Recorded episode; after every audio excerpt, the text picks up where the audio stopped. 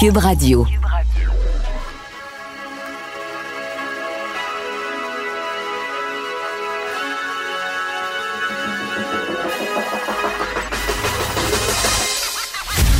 Jonathan Trudeau.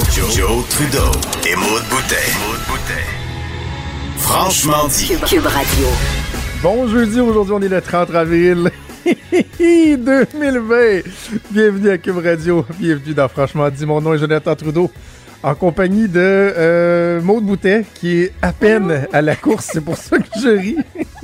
J'aurais pu dire n'importe quoi dans les premières secondes, puis tu l'aurais pas entendu après moi. T'avais, pas- t'avais comme pas d'écouteurs sur la tête J'avais encore. un peu la, défec- la, la désinfection. euh, La défec, la défec. Hey, moi, le monde qui dit des drôles de mots comme ça, là, comme circon, euh, circonscrire, Hey, circoncire, c'est là. ordinaire. Hein? Hey, mon son d'écouteur est bien trop fort. Tabarnouche, Richard. C'est fort, ce son-là. Ah, mais rajeunis pas, Richard, voyons donc. Faut qu'il se Bon. mette, euh, faut mette le, volume euh, dans le piton. Il a pas Hey, grand monde qui met le son plus fort faut que que je moi. désinfecte le micro, moi. comprenez-vous. C'est euh, c'est un peu tannant. T'es en train de désinfecter? Bon, vas-y, on, Ben, on fait de la, on fait de la raison, on est live. Ben, j'ai pas le choix, là. On est live en direct de Lévis et de Montréal. Ok, j'ai fini. Tout va bien. Comment ça va? Ben, ça va bien, ça va vite. Écoute, j'ai, euh, je regarde ma feuille de, de sujets et on a vraiment un show très, très, très chargé. Là. De quoi tu parles? Vraiment chargé. Fédération des chambres de commerce du Québec sur la relance. Euh, Martin Sirois de Sécurité Sirois sur euh, l'importance des agents de sécurité. La vice-première ministre du Québec, Geneviève Guilbeault. Président du Conseil du Trésor du Canada, Jean-Yves Duclos. Et le scientifique en chef m'a dire on shoot for the moon Ben, je pense oui. aujourd'hui. là. Puis ce qui est fun, c'est C'est qu'on pas est... n'importe quel scientifique, c'est le Ça, scientifique est- en chef. Ben c'est pas ouais. n'importe quel politicien, c'est la vice-première ministre. Ah ouais. C'est le président du Trésor. Tu sais. Ce qui est fun, Euh, c'est qu'on est disciplinés, nous autres, d'habitude. On est docile, on, est toujours à l'heure. Ah, on est docile. fait que, Euh, on, va l'écouter. Oh, Fred, on va t'écouter. Je te jure. Donne-nous le temps, on va ouais. t'écouter. Euh, Strap-moi, Fred. Strap. Sors la strap. non. Euh, et tout ça, euh, tout ça pour te dire que j'ai. euh, Non, mais attends, j'ai cinq sujets que je voulais aborder dans l'ouverture du show. Techniquement, Oh, si je veux être à l'heure, il faut que dans six minutes, on soit en pause. Oui, fait que t'en Euh, as un par minute commence. à peu près. OK, je commence. Soyons dociles et concis. Euh, Mario Dumont, ce matin, disait à Benoît Dutrisac qu'il avait l'impression que le gouvernement avait échappé son message. Ouais. Euh, Mario disait que la moitié des Québécois, selon lui, feraient n'importe quoi ce week-end. Ouais. Je, je sais pas, moi, j'ai vu beaucoup, puis nous-mêmes, on a échangé là-dessus ce matin, puis on, dit, Ah, on dirait que là, les gens savent plus qu'est-ce qu'ils ont le droit de faire, qu'est-ce qu'ils n'ont pas le droit de faire. Je sais- en tout cas, j'allais dire, moi, j'écoute le point de presse, je sais qu'on est comme 3 millions à l'écouter à chaque jour. C'est assez clair que vous n'avez pas le droit de rien faire de plus, là. Ben, Jonathan, y a je des- je il suis pas d'accord avec toi. Je je suis pas Ben, la distanciation, c'est les barbecues, vous n'avez pas plus le droit. Inviter du monde, vous n'avez pas plus le droit. Non, mais on a le Euh, droit Frencher des inconnus, Non. vous n'avez pas plus le droit. Non, on se frotter dans la rue, on n'a pas plus le droit. Je- Mais t'as le droit d'aller dehors à deux mètres de tout le monde. T'as le droit. Fait que si t'es moins de 10 personnes, t'as le droit. T'es à deux mètres, t'as le droit. Même si tu vis pas ensemble, t'as le droit. Moi, ça me... Moi, j'ai vu... Ben oui, mais Jonathan, le monde...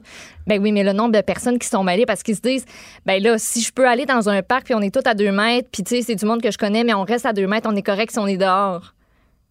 Ben, il va faire beau non, en fin de semaine. Ben, ben, Jonathan, t'as la permission. T'as la permission. On Le pas la gouvernement permission. te dit, ben oui. Non, Parce que ce eux, c'est Geneviève le même qu'on a le dit voit. hier, Moi, je c'est l'ai que compris le, même. dé- le décret dit moins de 10 personnes, mais dans les faits, ils n'ont jamais dit oui, vous pouvez le faire. là.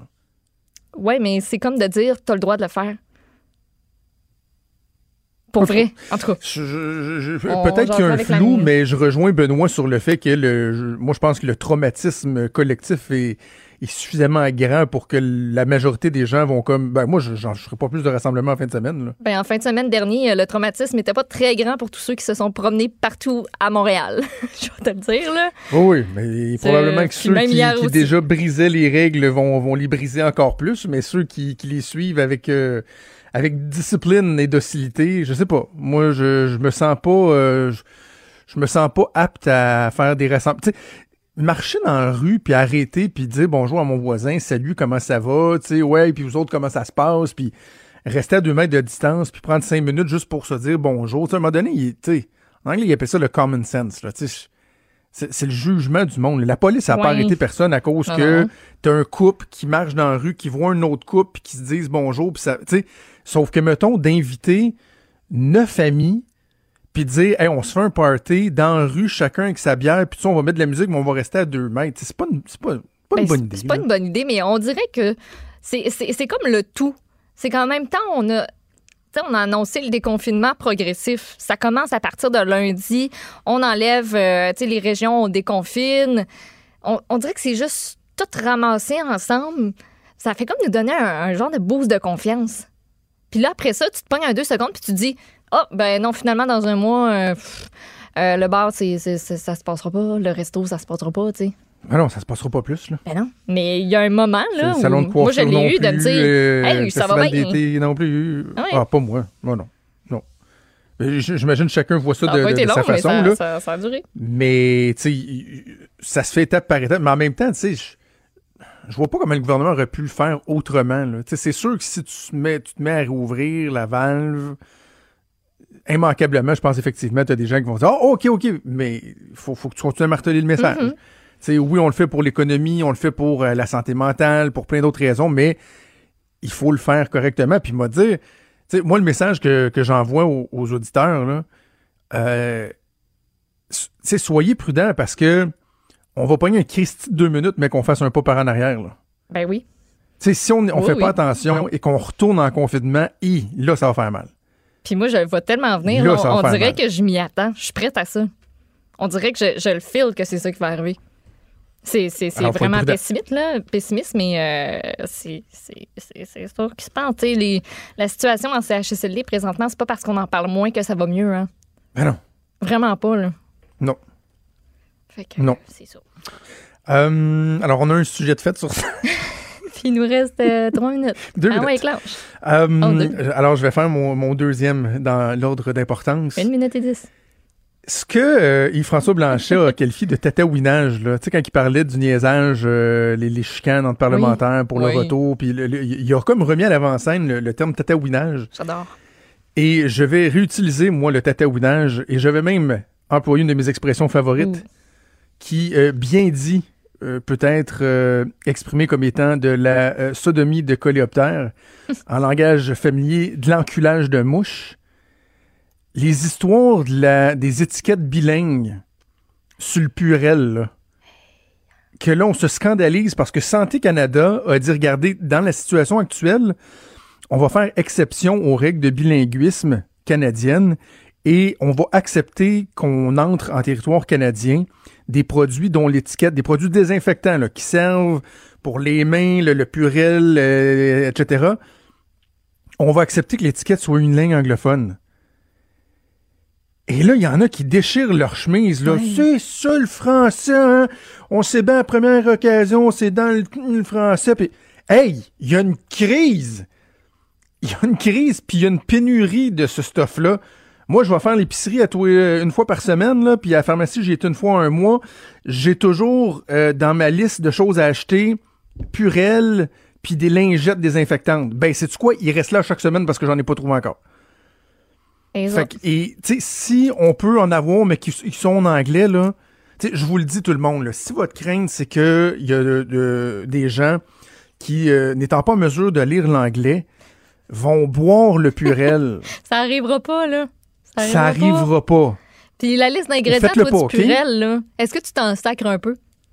En autant qu'il fonctionne? Je l'ai, je l'ai jamais lu. Bon, Puis, c'est ça. en gros, là, c'est marqué, c'est un peu comme sur les bouteilles de shampoing, là, ladder, rinse, repeat, là.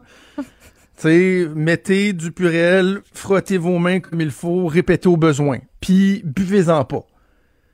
Mais pendant la crise, là, on s'en sactue, là. On sentait qu'idéalement, ce serait juste des affaires avec le français, mais en ce moment, on cherche à s'approvisionner à des endroits où il n'y en a pas des étiquettes en français.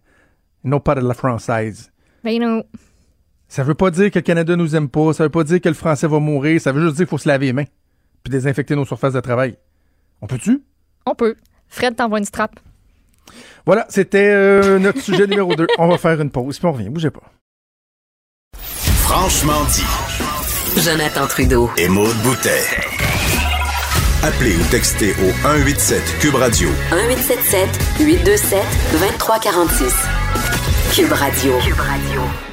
C'est bien beau la relance économique, mais encore faut-il que nos entreprises soient prêtes et euh, j'ai envie de dire, Maud garde les yeux sur la balle. Elle les bons objectifs mm-hmm. et euh, relève les défis pour réussir cette réussite-là. Il y a la Fédération des chambres de commerce de Québec qui a produit un guide à l'intention des entreprises justement pour être bien préparées. On en discute avec Charles Milliard, le président directeur général de la FCCQ. Monsieur Milliard, bonjour. Bonjour à vous deux. Euh, donc, je dis, c'est important d'être prêt. Vous avez décidé d'outiller euh, les entreprises que vous représentez. Et pour ce faire, vous vous êtes allié avec une firme, la firme Roland Berger, qui a une expertise euh, on ne peut plus pertinente en la matière. Oui, tout à fait. Écoutez, je pense que cette semaine, au niveau économique, c'est une semaine très positive. Euh, j'ai envie de dire commence à faire beau, mais peut-être pas aujourd'hui à Montréal. Mais euh, les beaux jours s'en viennent. Donc, c'est vraiment le début du printemps économique là, au Québec en ce moment. Mais les entreprises ont beaucoup de boulot à faire, autant les employeurs que les employés, pour s'assurer d'être prêts et que cette relance-là fonctionne. Et nous, donc, ce qu'on a fait, c'est un guide, c'est aussi une étude, dans le fond, qui, qui vise à, à mettre en, en valeur, je voudrais, cinq ou six principaux éléments pour s'assurer que les entreprises vont réussir cette relance-là. Et Roland Berger donc, est une entreprise qui a travaillé avec plusieurs économies, plusieurs gouvernements asiatiques. Donc, on a la chance, entre guillemets, que la crise s'est déplacée d'est en ouest. Donc, on peut s'inspirer des bonnes pratiques euh, qu'on observe donc en Asie, puis maintenant en Europe aussi, euh, et s'assurer qu'on fasse toujours encore mieux et qu'on améliore finalement le modèle de déconfinement. Faisons, euh, si vous voulez bien, M. Milliard, un, survol de, ces principes-là. Il y en a un qui m'apparaît euh, assurément incontournable, c'est tout, ce qui touche la, gestion des ressources humaines. Ben, complètement. Écoutez, puis les ressources humaines dans un sens large, moi, je pense que les entreprises doivent prendre conscience qu'elles doivent prendre soin et parler à trois groupes leurs employés, leurs clients et leurs banquiers. Alors, ce sont les trois conditions de succès, je vous dirais, pour les entreprises. Parler à ses employés, ça veut dire, bien évidemment, communiquer comment la nouvelle expérience client ou, la nouvelle chaîne de travail va se faire parler à ses clients. Euh, on, ça peut sembler bête, mais il faut vraiment reprendre le discours. Donc, il y a des gens qui sont qui sont déconnectés de leurs clients depuis déjà deux mois. Il faut reprendre ce discours-là. Et les banquiers, bien évidemment, il faut avoir une gestion des liquidités puis des, des prévoyances à l'avenir qui vont être beaucoup plus importantes. Alors, il y a beaucoup d'entrepreneurs, j'espère, qui vont apprendre de cette crise-là et se doter dans la mesure du possible de plus de fonds de prévoyance pour parer à une autre éventualité comme ça. Et ça, ça se fait de concert avec les banquiers. Les banquiers ont une responsabilité aussi. Hein. ils doivent être ouverts à des nouvelles façons de faire. Et nous, on a des contacts fréquents avec eux pour leur dire, ben, si vous voulez pas vous retrouver avec des milliers de faillites au Québec, soyez ouverts aux entrepreneurs qui veulent repenser leur modèle d'affaires puis travailler avec vous. Un élément que je trouve intéressant dans le résumé que j'ai lu du guide, c'est que on, on, parle souvent euh, normalement de l'importance pour les compagnies, les entreprises d'être de bons citoyens corporatifs. Et ça, souvent, ce que ça veut dire, c'est euh, d'être généreux dans la communauté, de faire un peu de philanthropie, des dons, des commandites, du mentorat, etc. Mais là, cet aspect-là va prendre un nouveau sens parce que la responsabilité, ça va être aussi de d'assurer des environnements de travail qui vont euh, respecter toutes les règles sanitaires pour pas que, par exemple, des entreprises deviennent des, vecteurs de, contagion. Donc, les entreprises doivent être conscientes qu'elles ont une responsabilité sociale au-delà de la, rentabilité puis d'offrir du boulot à des, employés. C'est très, très intéressant comme commentaire parce que oui, on espère qu'il y aura toujours de la philanthropie au Québec parce que c'est déjà plus bas que ça l'est dans le Canada anglais, par exemple. Mais la responsabilité sociale va prendre tout un nouveau, euh, tout un nouveau, une nouvelle couleur, je vous dirais. Parce que là, maintenant, le respect des règles sanitaires, écoutez, les gens, les employés vont surveiller de près les employeurs à juste titre. Les employeurs vont devoir surveiller les employés pour qu'ils les respectent aussi. Hein. C'est une danse qui se fait à deux. Puis les mhm. clients, moi, je pense, vont récompenser les entreprises qui vont avoir pris acte de cette crise-là puis qui vont laisser des traces dans leur offre client, dans leur expérience client, qu'ils ont appris de cette crise-là. Alors moi, j'invite les entreprises à, être assez ouverts à repenser beaucoup de choses parce que les, clients vont être vont être à l'affût de ça, des entreprises qui auront qui auront modifié et tiré profit de la crise. Je vous avais posé la question euh, l'une des fois euh, qu'on s'est parlé depuis le début de la crise, mais je, la relance, voir euh, on en est rendu où. Est-ce qu'on doit s'attendre à voir euh, poindre euh, une espèce de norme ISO COVID-19, là, que des entreprises pourront euh, montrer une, espèce de certification, dire nous, on respecte les normes, il y a quelqu'un qui est passé, qui nous a certifié pour, pour justement assurer le, ce sentiment de confiance-là? Oui, je me rappelle de notre discussion à cet effet-là. Les choses évoluent vite en ce point-là. Je sais toujours pas si ça va être ISO, mais pour l'instant, le rôle de la CNSST là-dedans est primordial. Alors, mardi, je crois, oui, on a mis en ligne à, la CNS des guides pour aider les employeurs et les employés à avoir justement des milieux de travail, donc en construction, dans le domaine de détail, dans le manufacturier, qui, euh, qui vont permettre de limiter la contagion. Alors, je vous dirais que la norme ISO, pour l'instant, c'est une norme CNESST, puis les inspecteurs, ben, c'est les 300-400 inspecteurs de la CNEST qui vont vraiment sillonner le Québec et être à l'affût de ça à la fois que les mesures sont prises par les employeurs, mais qui sont respectées aussi par les employés. Parce que moi, je vous prédis qu'il y a bien des employés qui vont dire, ben voyons, je ne fais pas ça, ça n'a pas de bon sens. Alors, il va falloir, va falloir faire attention à ça. L'un des aspects que vous adaptez dans, euh, vous, vous approchez dans euh, l'étude, c'est euh, la particularité des entreprises qui ont une, grande partie de leurs activités à l'étranger. Eux, ils devront adopter leur, leur modèle d'affaires. C'est pratiquement incontournable, inévitable. Oui, c'est, ça risque d'être très difficile, premièrement, pour certaines, parce que, premièrement, il y a vraiment une désynchronisation des déconfinements. Alors, s'il y a des gens qui font affaire euh, en Europe, en Asie, donc les, les, marchés ne se rouvrent pas en même temps, et il y a des gens qui ont des fournisseurs, évidemment, qui sont concentrés dans un pays. Alors, une des réflexions du, de l'étude qu'on lance, c'est de, de, réfléchir à la diversification dans la chaîne d'approvisionnement pour éviter justement qu'une situation comme ça se reproduise. Donc, on sait évidemment que la Chine, l'Inde, les États-Unis sont des grands, des grands euh, fournisseurs de plusieurs produits au Québec, mais il y a moyen d'avoir un portefeuille un peu plus équilibré. Puis évidemment, bien, il y a des fournisseurs locaux. Là, on, parle évidemment de l'achat local depuis plusieurs semaines. Bien, il y a une occasion là pour euh, des grandes entreprises de, de, de, se retourner un peu sur le Québec, pas au complet. Hein, on n'est pas obligé de choisir entre l'achat local mm-hmm puis le commerce international. Il y a des gens qui veulent nous faire choisir. Moi, je trouve ça là, c'est complètement impertinent. On peut faire les deux. Mais on peut recommencer à regarder euh, des fournisseurs locaux. Puis le gouvernement est la première organisation qui devrait faire ça. Donc, dans les fameux appels d'offres qu'on voit un peu partout au Québec, il devrait, selon nous, puis on le dit depuis deux ans, on le dit encore aujourd'hui, il devrait avoir une ouverture à ce que ce soit des fournisseurs du Québec et donc que la qualité des produits locaux soit valorisée dans les appels d'offres. Et là, bon, vous faites preuve d'un bel optimisme, euh, Monsieur Milliard. Vous avez parlé du, printemps économique. Alors, loin de moi l'idée de, de, cracher dans la soupe, mais il y a un point qui m'inquiète un peu dans, dans les angles que vous abordez dans l'étude, c'est le fait de miser sur l'innovation et la modernisation des opérations pour accroître la productivité. Et on le sait au Québec, la productivité, c'est pas notre fort. On, accuse déjà, on accusait déjà un retard par rapport euh, à d'autres provinces, par exemple comme l'Ontario. Est-ce que ce retard-là qu'on a pris au travers les années, la résistance à augmenter la productivité pour toutes sortes de raisons, est-ce que ça pourrait nous nuire au Québec dans, dans la relance justement? Ben, je pense que l'écart de productivité en ce moment avec les, pays ou les provinces avec lesquelles on aime se comparer est un peu sur le sur le hold, est un peu gelé en ce moment parce que tout le monde est gelé. Mais euh, la façon d'augmenter la productivité, hein, c'est de produire plus ou produire mieux. Euh, produire plus, je pense que ça va être difficile. Produire mieux, c'est possible. Et la crise offre cette opportunité-là. Donc, si les gouvernements mettent en place des mesures pour favoriser les investissements en innovation, donc je ne vous parle pas d'argent qu'on donne aux entreprises, je vous parle de mesures fiscales comme des mesures qui avaient été annoncées dans le budget euh, du Québec 48 heures avant la crise. Donc, euh, exemple, le crédit pour l'innovation et l'investissement. Donc, on récompense les entreprises qui décident d'investir dans des nouvelles machines plus plus plus éco-environnementales, dans la mhm. numérisation, dans le commerce en ligne. ces entreprises-là vont se dire, ben, au moins, on a passé à travers une crise épouvantable, mais on en a profité pour se repenser, puis maintenant, ben, on regarde l'avenir avec beaucoup d'optimisme. Ceci dit, oui, je suis optimiste, mais je suis pas jovialiste. Il hein. faut vraiment s'assurer que le respect des règles sanitaires ait lieu, parce que sinon, il y aura un reconfinement. Moi, je suis assez... Euh, je suis assez convaincu que de ce que, ce que le docteur Arruda dit est vrai. Il faut vraiment être très euh, agir avec beaucoup de précautions dans les prochaines semaines. Justement, en terminant, à quel point vous craignez un faux départ? À quel point ce serait euh, néfaste, nocif pour, euh, pour notre industrie, nos industries?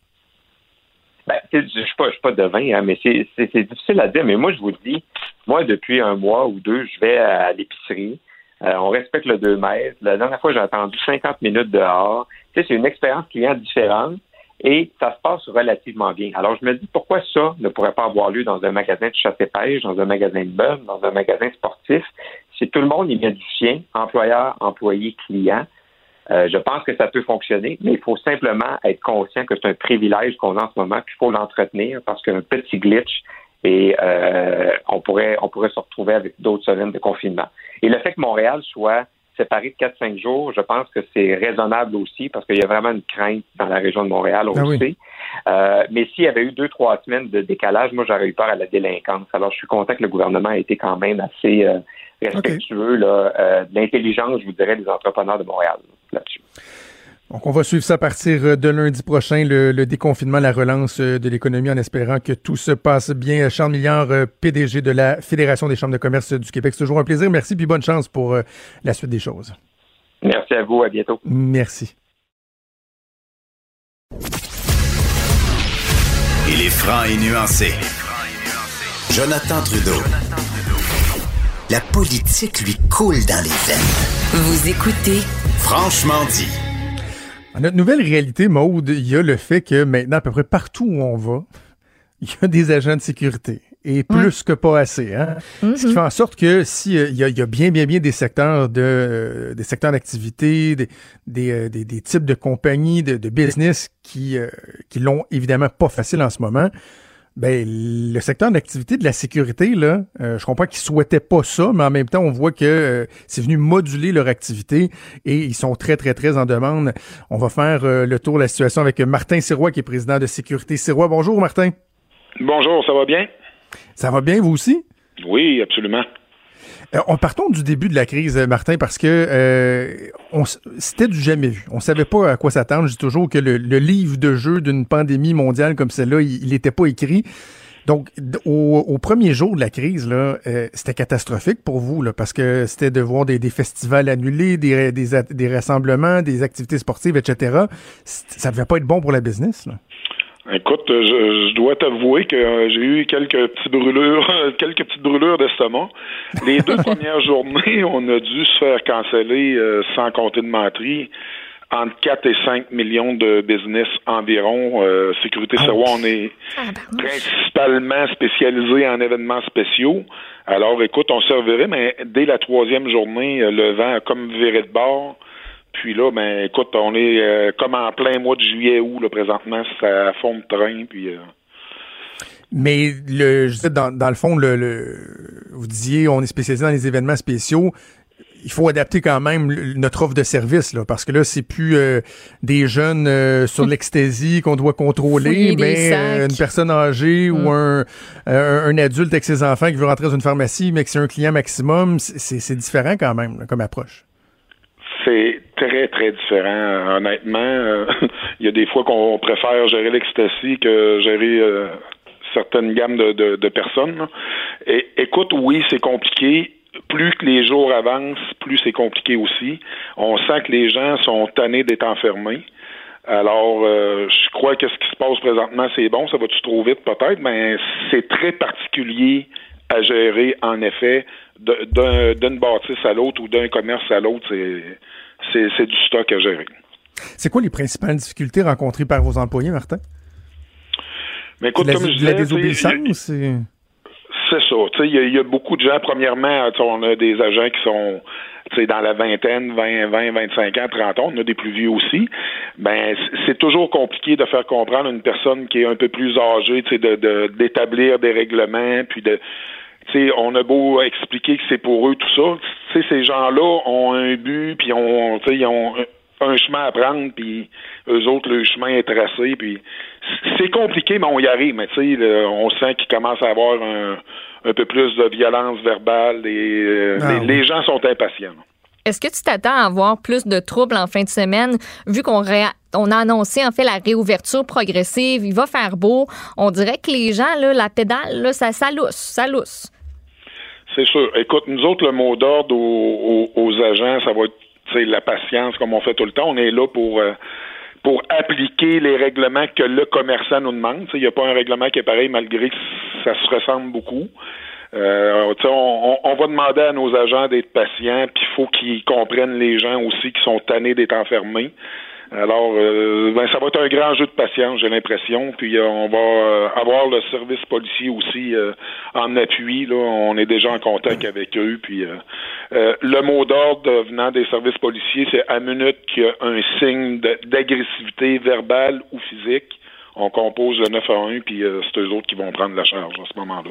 Parce que, est-ce que, Martin, dans certains cas, les agents sont, euh, sont autorisés à intervenir? Parce que moi, jadis, il y a une vingtaine d'années, j'ai fait de la sécurité à Montréal pour une, compagnie que tu dois connaître pour Best Sécurité dans, dans des événements. Et, il y avait des agents qui avaient des PR-24, les bâtons télescopiques. Il y en a qui pouvaient vraiment intervenir, euh, maîtriser quelqu'un si c'était nécessaire, mais ça te prenait un certain permis ou un niveau, quoi que ce soit.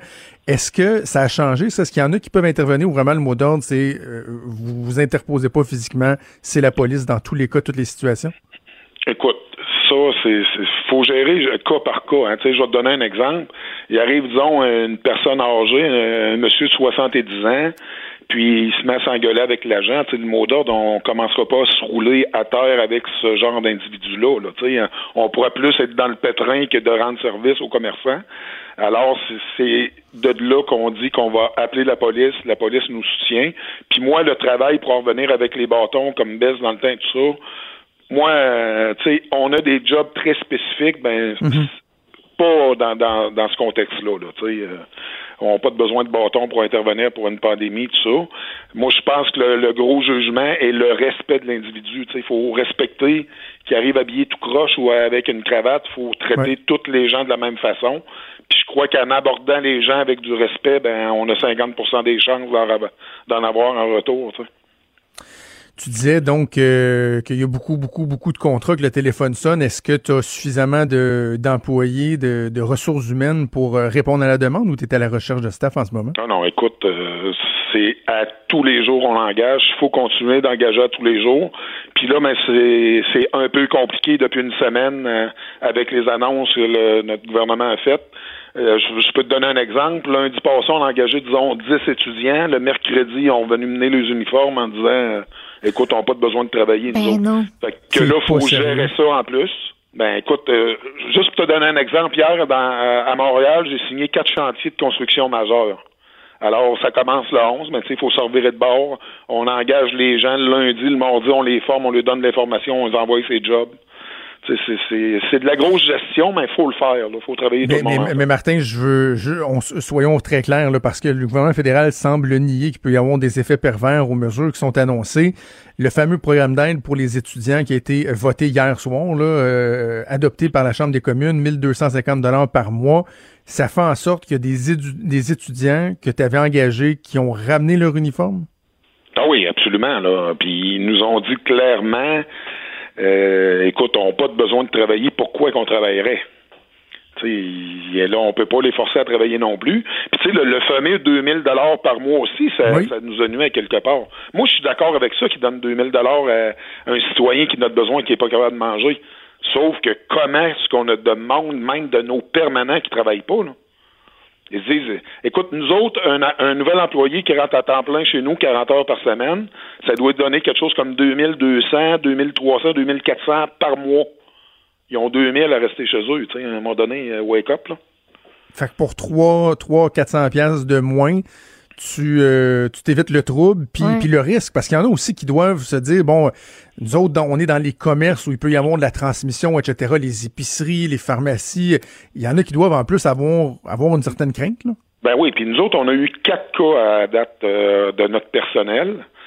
Ça, s'est bien déroulé ils n'ont pas eu des gros symptômes mais on a quand même eu quatre puis il faut se revirer de bord à ce moment-là. Il faut trouver des solutions avec les clients. Faut, on a même fermé des boutiques parce qu'on a eu des, des cas. On a, c'est un, c'est un gros travail, mais c'est quand même plaisant à faire. Puis, euh, tu sais, comme je te dis, nous autres, on est spécialisés en événements spéciaux. Là, on touche à un autre domaine. Mais c'est sûr que je vais continuer euh, là-dedans aussi après. Là on apprend en même temps, on livre les clients, les clients nous découvrent, découvrent Sécurité Sirois. sais, moi, je réponds au téléphone 24 heures par jour. Hein. Fait qu'on donne un service, le, client aime ça. Les hôpitaux, on n'avait jamais travaillé là-dedans, on travaille. Les CHSLD, c'est des mandats intéressants quand même.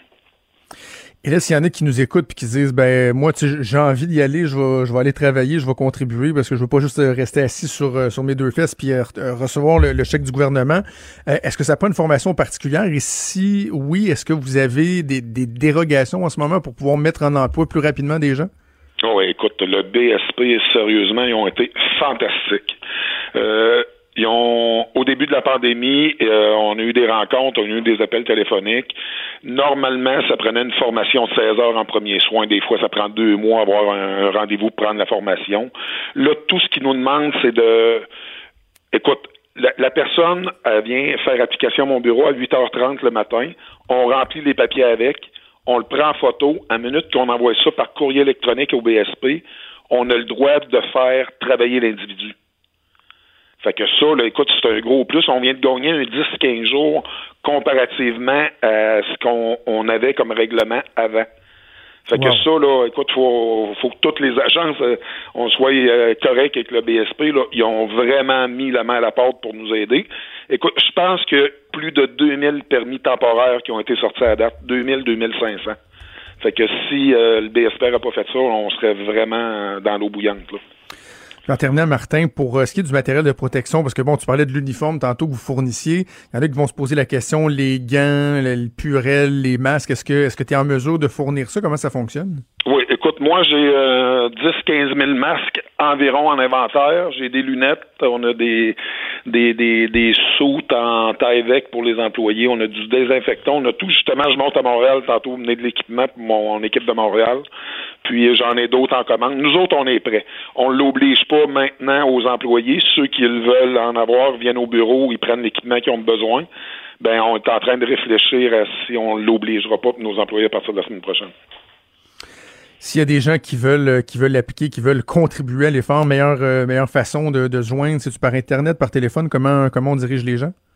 Écoutez, je peux vous donner le numéro à mon siège social, c'est dans le 88 692 4137. Vous parlez avec Marie-Ève, c'est notre euh, pro de, la demande des permis temporaires. Puis, euh, comme je dis, c'est très, très rapide.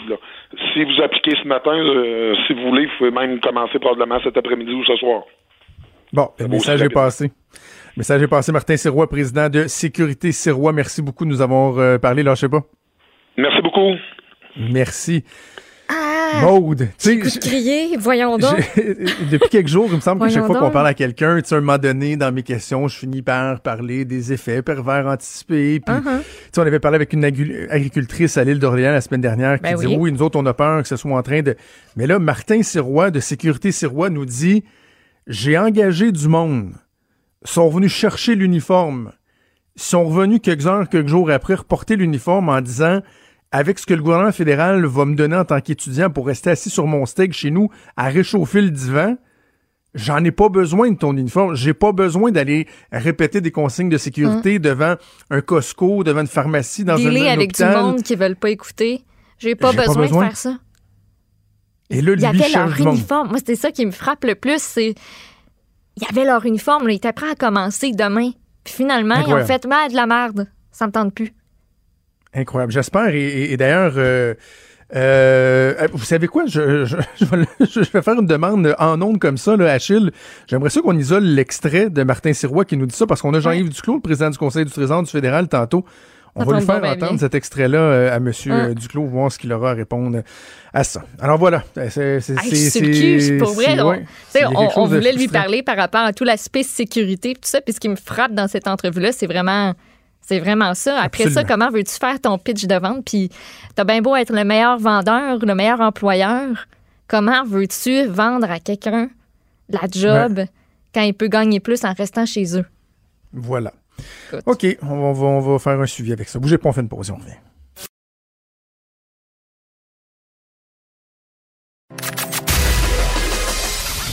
Des débats, des commentaires, des opinions. Ça, c'est franchement dit. Cube Radio.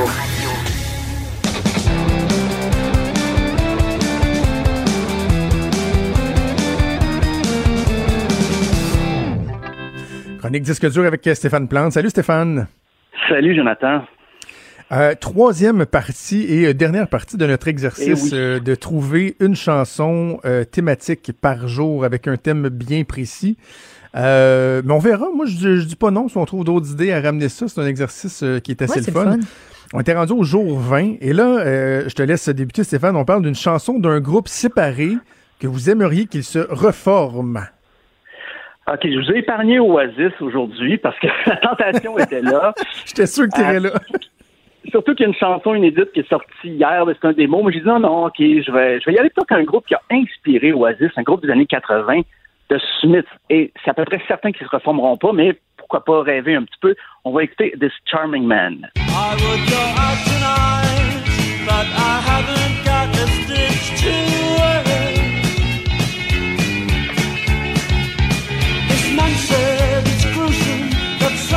ressens le besoin que ça se reforme, ça? Par- Pardon, excuse-moi? J'ai dit, tu ressens le besoin que ça se reforme? Ah, ben oui, écoute, c'est un classique, mais je pense qu'ils Ah peuvent ouais? plus se parler de chanteur et guitariste. Mais c'est, oui, oui, c'est classique de l'indie pop euh, britannique. Enfin, c'est un autre débat. OK, OK. Toi, de ton côté, Maude? Moi, je l'avais choisi la Backstreet Boys? Non, je l'avais choisi la semaine dernière. Puis c'est comme le premier flash qui m'est venu. Puis là, tu sais, aujourd'hui, on a sorti une nouvelle chanson. Tu sais, Noël, il a dit, hey, voilà une nouvelle chanson d'Oasis, la gang. Moi, je suis vraiment allée, euh, allée là. Ah, toi, t'es allé là. Ouais. Champagne Supernova.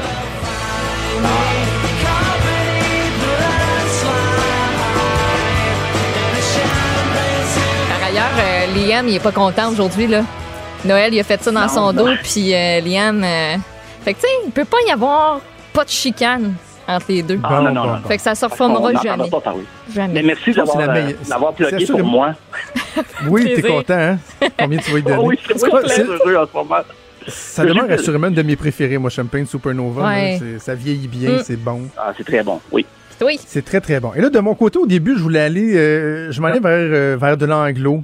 Je pensais à My Chemical Romance. Je trouve ça plate que ce groupe-là ait pas euh, résisté euh, à l'épreuve du temps. Puis finalement, je me suis dit, ouais, mais si je pense au, au- au Québec, à la musique francophone, à la culture d'ici, pour moi, le meilleur groupe québécois, le celui que j'ai le plus aimé, euh, que j'ai le plus écouté, ça demeure encore à ce jour au Koumé.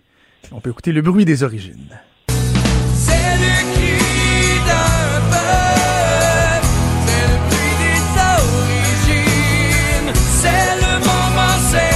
Ça a tellement marché fort au Koumé. Moi, je les avais vus, je pense, quatre fois en spectacle en l'espace d'un an et demi à peu près. Euh, un groupe de la Gaspésie, le son qui était bon, euh, le charisme de Jonathan Pinchot. Et Pourquoi ça n'a pas duré plus longtemps que ça? Ils ont fait quoi, deux albums, je pense, puis se sont Ouais, séparés? le, Genre. le deuxième n'a pas obtenu le succès euh, espéré. C'était le Plan plan, B. B. je pense, le deuxième. Ouais, ça, ça n'a ouais. pas été euh, malheureusement un grand succès. Ça a découragé un peu le groupe, j'ai l'impression. OK. OK. Euh, mais Jonathan Pinchot qui continue à faire quand même du, du bon matériel, mais reste que le, le son d'Okoumé, là, euh, ça me manque. J'écoute encore cet album-là euh, de façon régulière. Allons-y maintenant avec euh, une chanson que nous aimons particulièrement d'un artiste qui n'est plus des nôtres, malheureusement. Mais pas parce qu'il s'est séparé, parce qu'il est, est mort. Il n'est plus de ce monde, voilà. Euh, ben moi, j'avais de la misère à choisir. Il y en a beaucoup parce que mes habitudes d'écoute euh, sont constituées de beaucoup de monsieur et madame décédés. Euh, mais mon choix s'est arrêté sur Jerry Boulet, mais à l'époque, Dawson-Bach. Et euh, je voulais pas non plus être trop triste avec ça. J'ai pris une pièce qui brasse, j'ai rock and roll puis troué Dawson-Bach.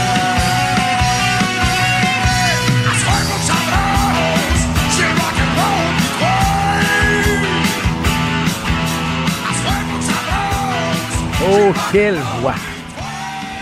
Quand même. Très hein? bon. Très, très bon. C'est différent. On s'en ennuie encore. Beaucoup.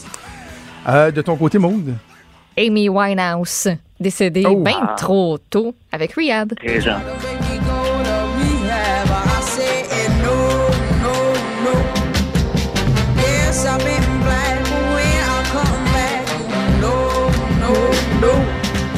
Très Hey, bon. Le, documentaire- le qui est No. tragique.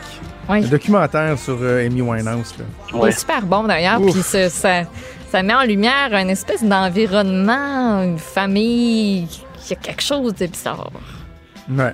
Moi, de mon côté, j'y étais, j'en ai déjà parlé. euh, L'artiste qui, euh, qui, malheureusement, s'est enlevé la vie, qui ça m'a le plus euh, troublé, c'est Chester Bennington, le chanteur de Linkin Park. Et j'y vais avec un homme de Linkin Park.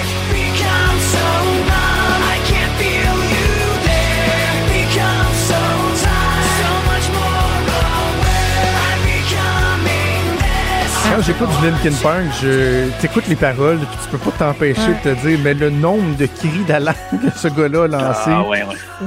Et pff, les, les- des foules, des dizaines de milliers de personnes qui criaient, qui chantaient les paroles, puis le gars était en train de crier sa détresse, mais en même temps, on pourrait analyser à peu près le catalogue de, de- de- de Ouais, la ouais. majorité des artistes, puis se dire, oh, ça, c'est Ah, un cri- oui. tu sais. C'est dur à un moment donné aussi de, de se juger. Alors voilà, Linkin Park. Euh, quelque chose de plus joyeux maintenant, une chanson qui nous donne le goût de tomber en amour. Ouh! Euh, c'est une chanson, j'aurais pu la mettre dans la catégorie précédente, parce que c'est une pièce de John Lennon, euh, mais qui c'était son dernier album. C'est la pièce Woman. woman I can hardly express my mixed emotions at my Très bon. C'est vraiment très très bon. J'adore Ouais. cette chanson-là. Toi, de ton côté, Maud, une chanson qui donne le goût de tomber en amour? Savage Garden, truly. Oh. Non, non, non!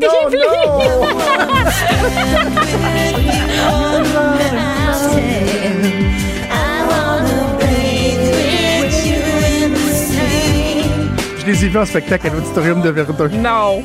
Je te jure.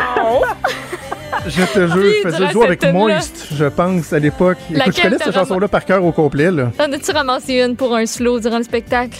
Ben, C'est difficile durant cette j'étais avec- chanson-là J'étais avec ma sœur. J'étais avec ma sœur, mais... euh, Ben, mais c'est- ça n'a pas bien vieilli, ça. Ça, je pense pas des tunes qui vieillissent bien. Celle-là, elle a pas... euh, une quétaine ça sonne quétaine Ouais. et si bol que ça sonne quétaine. Ouf! Oh. Et Savage Garden qui sonne beaucoup comme Roxette. Ah, OK. Tu sais, il y a Ouais. leur autre grosse tune qu'il avait faite, là. Euh, en tout cas, je m'embarquerai pas là-dedans parce que je vais me remettre à tellement chanter, marquant qu'on mais s'en ça ressemblait beaucoup à du, euh, du Roxette. Euh, bref, moi, pour ma chanson, c'est drôle, Stéphane, parce que j'ai exactement le même titre que toi, euh, Woman, mais c'est Oh. plutôt une chanson de Mumford Sons euh, tirée de leur euh, dernier album Delta. Écoutez les paroles du refrain, c'est tellement beau. I can't read your mind, though I'm trying all the time. Oh, oh, oh. There's something I don't know, I can see eyes. Oh, as the night ascends, all will slow again. Oh, oh, oh. Très bon. I'm left in awe. C'est pas quétaine. La dernière phrase est tellement belle. I am left in awe of the woman I adore. Je reste en Oh. admiration devant la femme que j'aime. Ça me fait penser à ma douce. Oh. C'est beau, c'est beau. J'avais pas encore fait jouer du Mumford, qui est quand même mon groupe euh, préféré euh, d'entre tous. Euh, bon, on était plus sombre, on, on est devenu euh, positif, mais là, on retourne dans un côté Quoi? plutôt gris avec une chanson qui, qui nous brise le cœur. Si jamais. OK. Voilà. Je, je vais peut-être vous briser les oreilles aussi, mais c'est un choix. C'est Serge Lama. Une pièce qui me ramène à une certaine époque de ma vie, c'est d'aventure en aventure. Et Bien sûr, j'ai d'autres certitudes, j'ai d'autres habitudes. Et d'autres que toi sont venus les lèvres tendres, les mains nues, bien sûr. Bien sûr, j'ai murmuré leur nom, j'ai caressé leur front, et j'ai partagé leur fruits. Et pourquoi ça te brise le cœur, Stéphane? Bon, ben, ça me ramène à une certaine euh, période. Vous pourrez lire ça dans ma, dans ma biographie. euh, Ah, OK. apparaître bientôt. Non, mais c'est une époque où grosse peine d'amour, puis là, t'essaies de changer les idées, de rencontrer plein de monde, d'aller faire les bars tous les soirs. Et du moment que t'es seul, tu repenses à ta rupture. Donc, euh, c'est un peu ça que raconte la chanson. Alors voilà. OK. C'est beau. Puis, tu sais, Comment puis on va, mon, mon choix aussi, ça va être un peu euh, en ce sens-là, c'est-à-dire que des fois, c'est pas tant les paroles aussi que le contexte dans lequel la chanson va te ramener ou le contexte dans lequel euh, euh, elle t'a marqué. Toi, de ton côté, Maud, d'une chanson qui te brise le cœur. Euh, c'est Ex-Ambassadors avec Unsteady. Ah oui. Hold on, hold on to me, cause I'm a little unsteady. A little unsteady. Je suis tellement d'accord avec toi. un cri, tu sais, une détresse dans, dans la manière dont il chante, puis ça a été utilisé dans quelques films, là, tu sais, dont un, un très grand classique, là, tu sais, le classique de la fille qui tombe en amour avec un gars malade, puis le gars malade, il meurt à la Exact. fin, là. Ben, il meurt sur cette tune-là, en plus. Fait que... Mais, Mais c'est aussi, j'ai découvert la tune dans une série. Je l'ai découvert dans une série, Ouais. dans une scène, puis c'est rare que j'entende une chanson dans une scène que je la trouve tellement bonne que je vais la chercher, elle me donne des la télécharger là. l'écouter. là. Ouais, Ah oui, j'adore. Fait que c'est ça. OK, moi, de mon côté, euh, cette chanson-là, elle est tellement triste. Là. Ça, c'est, je trouve ça épouvantable. J'écoutais ça en campagne électorale lorsque j'ai fait 33 jours d'autobus en 2008. J'écoutais ça dans mon iPod le Oh soir non. tout seul quand je m'ennuyais de ma blonde, je m'ennuyais de mes amis. Puis c'était rien pour aider. Là. Tu devrais pas écouter ça quand tu files euh, dépressif, mais c'est beau en même temps. C'est euh, le chanteur Damien Ryan. C'est la chanson Amy. Amy, come sit on my read me the story of old. J'avoue que c'est rien pour mettre joyeux. Là. Non, le, le petit violon dramatique, là, c'est. C'est bon, c'est bon en Ouais, même temps, c'est tellement bon. OK, on va finir notre exercice avec euh, une chanson qui rappelle notre enfance. J'ose espérer que ça va être joyeux puisque c'est des tunes tristes. Je vais avoir hâte de lire ta biographie en tabarouette, mon Steph. Ben, c'est, c'est la deuxième pièce que, en deux semaines qui est écrite par Luc. Donc, je vous jure, c'est pas, c'est pas voulu, c'est pas volontaire, euh, mais c'est Julien Clerc qui chante et c'est Cœur de rocker.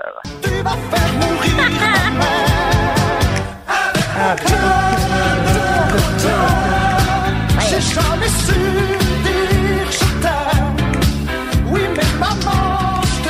que je me trompe ou dans cette vidéo-là, genre, il marchait dans une rue ou une ruelle avec un genre de froc de cuir ou quelque chose de même? là? Avec la tête qui part en avant. Te souviens-tu, Steph? Euh, ouais, ça, je pense que c'est le single suivant, La fille au panilon. OK, parce que c'est je- l'autre chanson. J'ai les Dans cette souvenirs vidéo-là, de c'est Julien Clerc. Dans cette vidéo-là, Ok. c'est Serge Gainsbourg qui joue son père et c'est très cocasse, c'est très drôle. OK. Et toi, un mot d'une chanson qui te rappelle ton enfance et Pas qui si va rappeler le lointaine. début de la vie adulte à Stéphane et mon adolescence à moi? Checkez bien ça. Checkez bien ça. André Waters, si exceptionnel.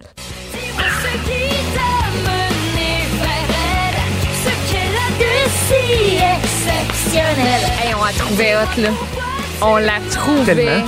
hot. Puis il y a une de mes amies, elle était, la voir, elle était allée la voir en show, puis elle avait fait signer un poster. là. Moi, je capotais. Là. Puis il y Oh, avait plus wow. de ses disques, j'avais pas pu l'acheter, mais il y avait quelqu'un qui m'avait, il me l'avait gravé, tu sais, dans le temps qu'on gravait des CD. là. Oui, oui. oui, Fait oui, que oui. j'avais mon CD. André Waters. Illégal, mais c'était tellement beau. C'était Wow. l'attitude aussi. Elle avait une attitude tellement oui. cool. Ah oui. Ah oui, Ouais. André Waters, que, moi aussi, j'étais plus vieux, mais je, je, je, je- je peux te confirmer que je l'appréciais. Puis on comprenait pas nécessairement toutes les paroles puis tout ça. Là. Tu sais, Si exceptionnel, on s'entend qu'elle parle euh, d'un... Elle s'est fait tromper, là. Puis euh, elle trippait sur un gars, puis finalement, Ah, lui, il ok. trippait sur une autre fille, puis euh, ouais. On n'était pas Ah, rendu ok. là pas en tout, mais on aimait ça.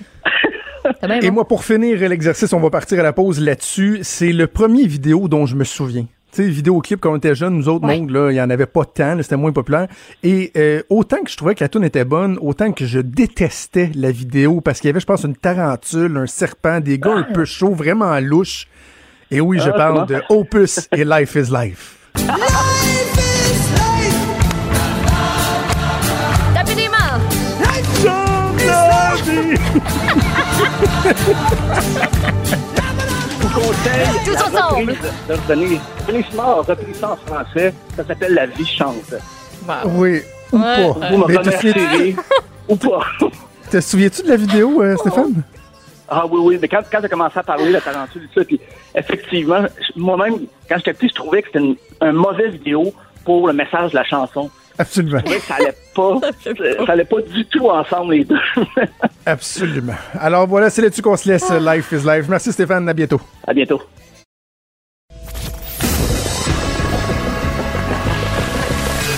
Franchement dit. Appelez ou textez au 187 Cube Radio 1877 827 2346. Que l'on parle des différents traitements qui sont à l'étude ou encore de la possibilité de trouver rapidement euh, un vaccin, de développer un vaccin ou même du niveau de préparation du Québec afin de procéder au déconfinement, il y a plusieurs, plusieurs questions qui se posent et il y a le scientifique en chef du Québec qui, lui, a comme rôle et responsabilité de conseiller le gouvernement sur une kyrielle de questions, dont ces questions-là. On a l'occasion d'en discuter avec lui. Rémi Quirion, le scientifique en chef du Québec. Monsieur Quirion, bonjour. Oui, bonjour, bonjour. Eh, Dites-moi, j'ai envie de commencer, faire, prendre un, petit pas de recul, là, retourner à la fin de semaine dernière, quand euh, l'OMS euh, a déclaré qu'on ne pouvait pas confirmer qu'une personne ayant contracté la COVID devenait automatiquement immunisée, comme certains l'avaient cru. Ça a créé, j'ai envie de dire, même un, certain vent de panique, en tout cas beaucoup d'incertitudes. En même temps, je trouve qu'on oublie de, souligner que le contraire n'a pas été prouvé non plus, à ce que je sache. Oui. Ouais, vous avez tout à fait, tout à fait raison là. Euh, c'est certain que du côté euh, scientifique, on est assez prudent. C'est un nouveau virus qu'on connaît encore mal. Donc, d'assumer que ce qu'on voit, par exemple, avec le virus de la grippe, avec l'influenza, on va avoir la même chose ici. Donc, l'OMS a, a joué de prudence, probablement avec raison, mais comme vous dites, l'inverse n'a pas été euh, démontré. OK. Euh, maintenant, parlons des, euh, des traitements, Monsieur Quirion, parce que bon, il y a des nouveaux, des nouveaux termes que les gens apprennent, euh, l'hydroxychloroquine, la colcicine. Et là, maintenant, depuis 24-48 heures, on parle du Redemsevir. Euh, même euh, Anthony Fauci aux États-Unis a parlé du fait que ce médicament-là pouvait être prometteur. On parle de, de, de quoi comme, euh, comme médicament et est-ce qu'on doit, encore une fois, appliquer les freins puis éviter de s'emballer? C'est certain que l'objectif ultime, c'est le développement d'un vaccin. Mais ça, il y a énormément de travaux à travers le monde, incluant au Québec là-dessus, mais ça prend un certain temps de développer des vaccins. Donc, en parallèle à tout ça, on se dit, ben, est-ce que si on comprend un peu mieux le mécanisme d'action du virus, comment il réussit à entrer dans la cellule et comment il affecte les mécanismes intracellulaires, les mécanismes de la cellule, peut-être qu'on va être capable de diminuer, on ne guérira pas, mais on va être capable de diminuer certains des effets du virus. Donc, c'est un peu ça les stratégies avec euh, l'hydro- l'hydroxychloroquine, avec la colchicine et avec les antiviraux. On joue à des endroits différents dans la cellule pour essayer de diminuer tout ce qu'on voit de processus inflammatoires. Et avec les antiviraux, les résultats d'hier ben, sont quand même encourageants. Je crois que l'étude euh, a été menée de, de- façon euh, adéquate, je dirais, là, avec double insu, euh, des- un groupe de patients important. Donc, les résultats primaires sont plus intéressants, à mon avis, que ce qu'on avait vu avec les résultats en France avec euh, avec l'hydroxychloroquine. La colchicine, c'est encore tôt. Ça, c'est Jean-Claude Tardif ici au Québec là, qui mène l'étude. Maintenant, il y a beaucoup de sites à travers, à travers l'Amérique du Nord. Donc là aussi, c'est un peu le même principe de contrôler l'inflammation induite par le virus en, agi- en agissant sur un, un site cellulaire très bien ciblé. Là. D'ordinaire, euh, je sais que la COVID-19 n'a rien d'ordinaire, mais d'ordinaire, lorsque, par exemple, il y a un virus qui fait son apparition, euh, qu'est-ce qui a le plus de chances d'arriver le plus rapidement? Un traitement pour faire en sorte que, oui, les gens vont contracter le virus, mais qu'on va réussir à diminuer les impacts, à le traiter efficacement. Et de l'autre côté, bon, le vaccin pour carrément nous prémunir. Est-ce que, d'ordinaire, il y en a un des deux qui arrive, euh, qui arrive avant l'autre? C'est un, plus souvent les antiviraux, là, un peu comme euh, ce qui, est sorti hier euh, avec euh, les antiviraux qui avaient été utilisés pour le traitement de l'Ebola. Très souvent, c'est un peu plus rapide parce que c'est des molécules qui existent déjà. C'est des, médicaments qui ont déjà été utilisés pour d'autres maladies. Donc, il y a plusieurs étapes qu'on n'est pas obligé de refaire, hein, de s'assurer qu'il n'y a pas d'effet très, très négatif sur une personne saine, etc., etc. Tandis que pour un vaccin, un nouveau vaccin, ben lui, on doit lui faire passer toutes ces étapes-là, là, les, les- études in vitro, les études chez l'animal, les études chez l'humain euh, normal, etc. Donc, c'est un processus qui est relativement long, tandis qu'avec une molécule comme la colchicine, par exemple, ça existe, c'est sur le marché depuis des dizaines d'années pour le traitement de la goutte. On connaît les effets secondaires qui sont quand même très limités, et là, on essaie de voir est-ce que ça pourrait pas fonctionner parce qu'on agit sur un des mécanismes d'action du virus. Donc, souvent, c'est dans un premier temps, c'est ça. Euh, et c'est quand même très important. Ça ne guérit pas, mais encore là, si on est capable de sauver des vies parce que les effets, les effets, par exemple, sur l'inflammation et euh, la respiration sont moins importants, bon, on peut sauver plusieurs vies de cette façon-là. On a beaucoup parlé, M. Quirion, des jeunes qui étaient moins, euh, moins à risque, en tout cas qui développaient des, des symptômes moins violents. Mais là, on a vu poindre tout d'abord au, au Royaume-Uni, à Londres et là, en France également, de plus en plus de cas répertoriés de syndromes inflammatoires graves chez des jeunes. On dit que ce sont des syndromes qui euh, ressemblent beaucoup à la maladie de Kawasaki et que ça pourrait provoquer des maladies cardiaques. Qu'est-ce que vous savez là-dessus, puis à quel point on peut euh, se douter ou craindre que ce soit relié à la COVID-19? C'est, comme vous dites, tout nouveau, là, donc on sait encore très peu. Euh, Personnellement, moi, je sais très peu par rapport à tout ça. Donc, euh, lorsqu'on commence à comprendre un peu plus, euh, on en sait un peu plus sur ce virus-là, on voit qu'il y a des effets, oui, bien sûr, les effets les plus marqués, c'est au niveau du poumon, mais il y a plein d'autres effets au niveau rénal qu'on commence à comprendre un peu plus, même au niveau, on a beaucoup d'histoires au niveau des jambes, des orteils, euh, maintenant au niveau cardiaque, on pensait que les enfants étaient moins à risque. Est-ce que c'est vraiment directement associé? Ça reste à démontrer. Mais plus on apprend sur le virus, bon, on se rend compte qu'il n'agit pas à seulement un endroit. Dans le corps humain. Donc ça, c'est très important maintenant. Il y a beaucoup d'études en, en route, là. Euh, très important d'étudier différents groupes d'âge pour voir un peu euh, les effets additionnels euh, de la COVID-19, euh, en plus du poumon au système respiratoire, tous les autres effets que, que ce virus-là pourrait éventuellement avoir. Parce que ça aussi, ça va être important dans une approche thérapeutique éventuellement. Là.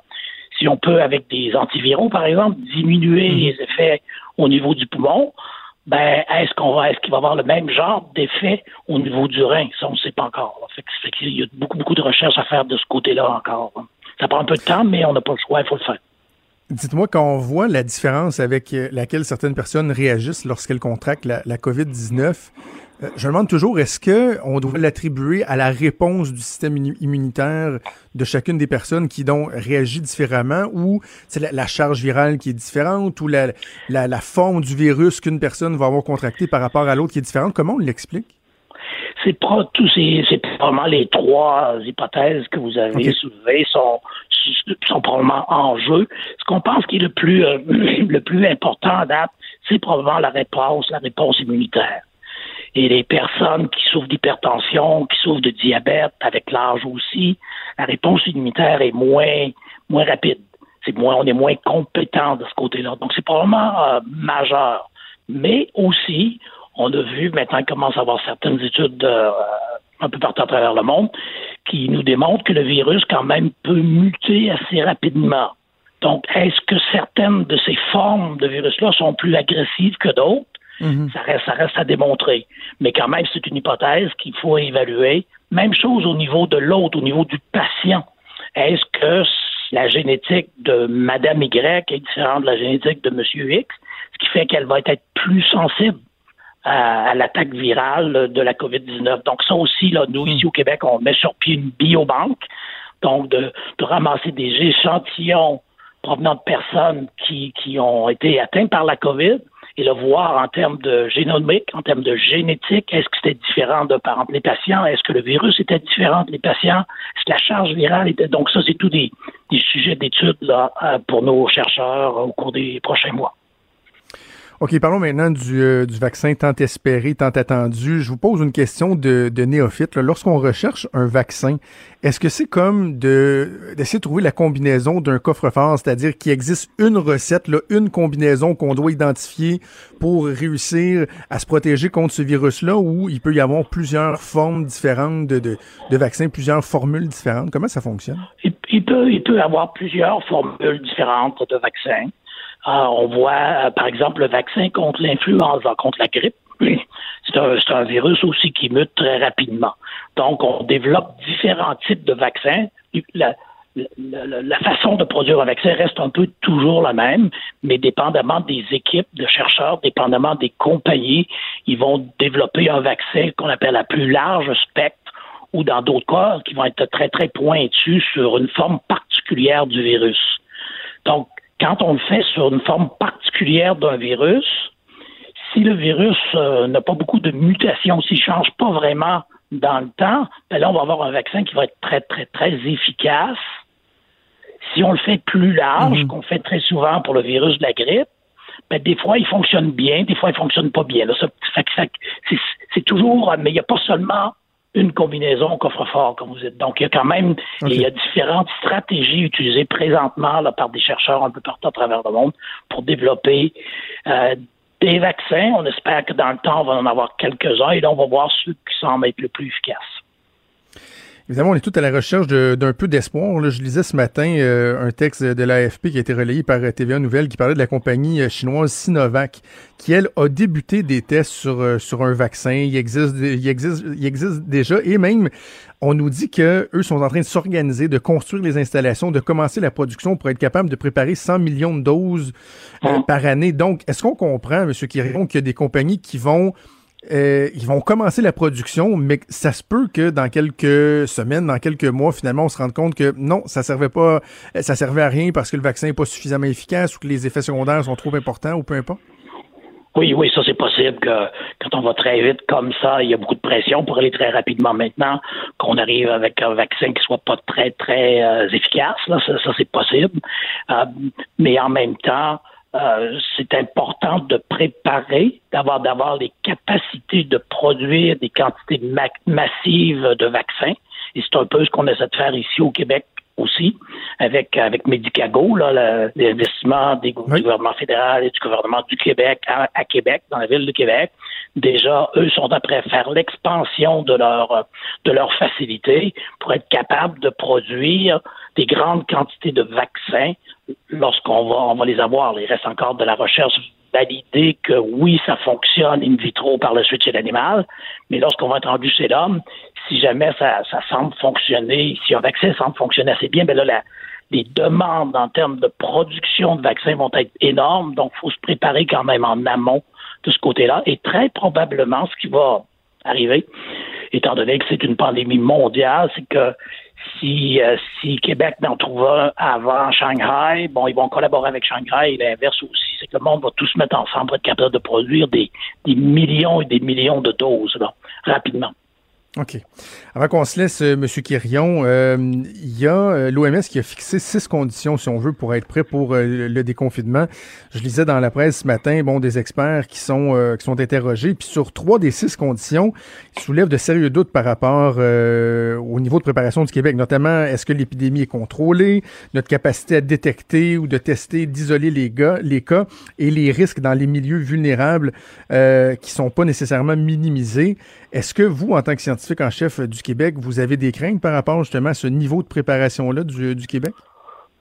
Je pense qu'avec la santé publique, avec euh, l'équipe du docteur Arruda, ils ont bien regardé tout ça et les messages qu'on- qui ont été envoyés par le gouvernement du Québec, par le docteur Arruda, c'est de dire on le fait de façon progressive et on va on va augmenter le nombre de tests qu'on va faire qu'on peut faire à chaque jour. Le Québec en fait déjà beaucoup, mais on doit au moins tripler ou même plus, quadrupler pour dire si jamais on a des évidences que là, la pandémie repart dans certaines parties du Québec ou sur l'île de Montréal, ben là, on revient en arrière. On espère que non, mais c'est certain qu'on on se dit aussi, on peut pas nécessairement rester en confinement jusqu'à temps qu'on a le, le vaccin.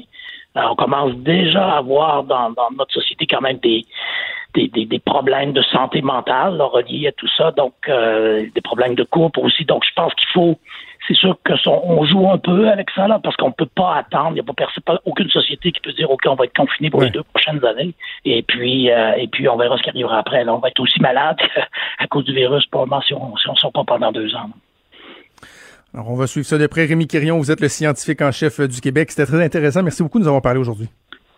Merci bien, à la prochaine. Merci, au revoir. Vous écoutez Franchement dit.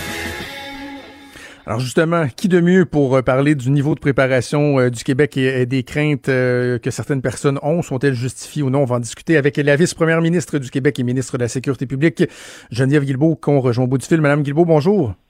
Bonjour, Monsieur Trudeau.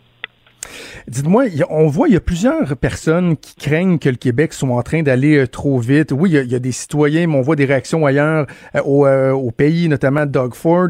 Vous répondez quoi à ceux qui disent que pourtant on est la province la plus durement touchée, mais on semble être les plus pressés à aller de l'avant avec le déconfinement et la relance économique?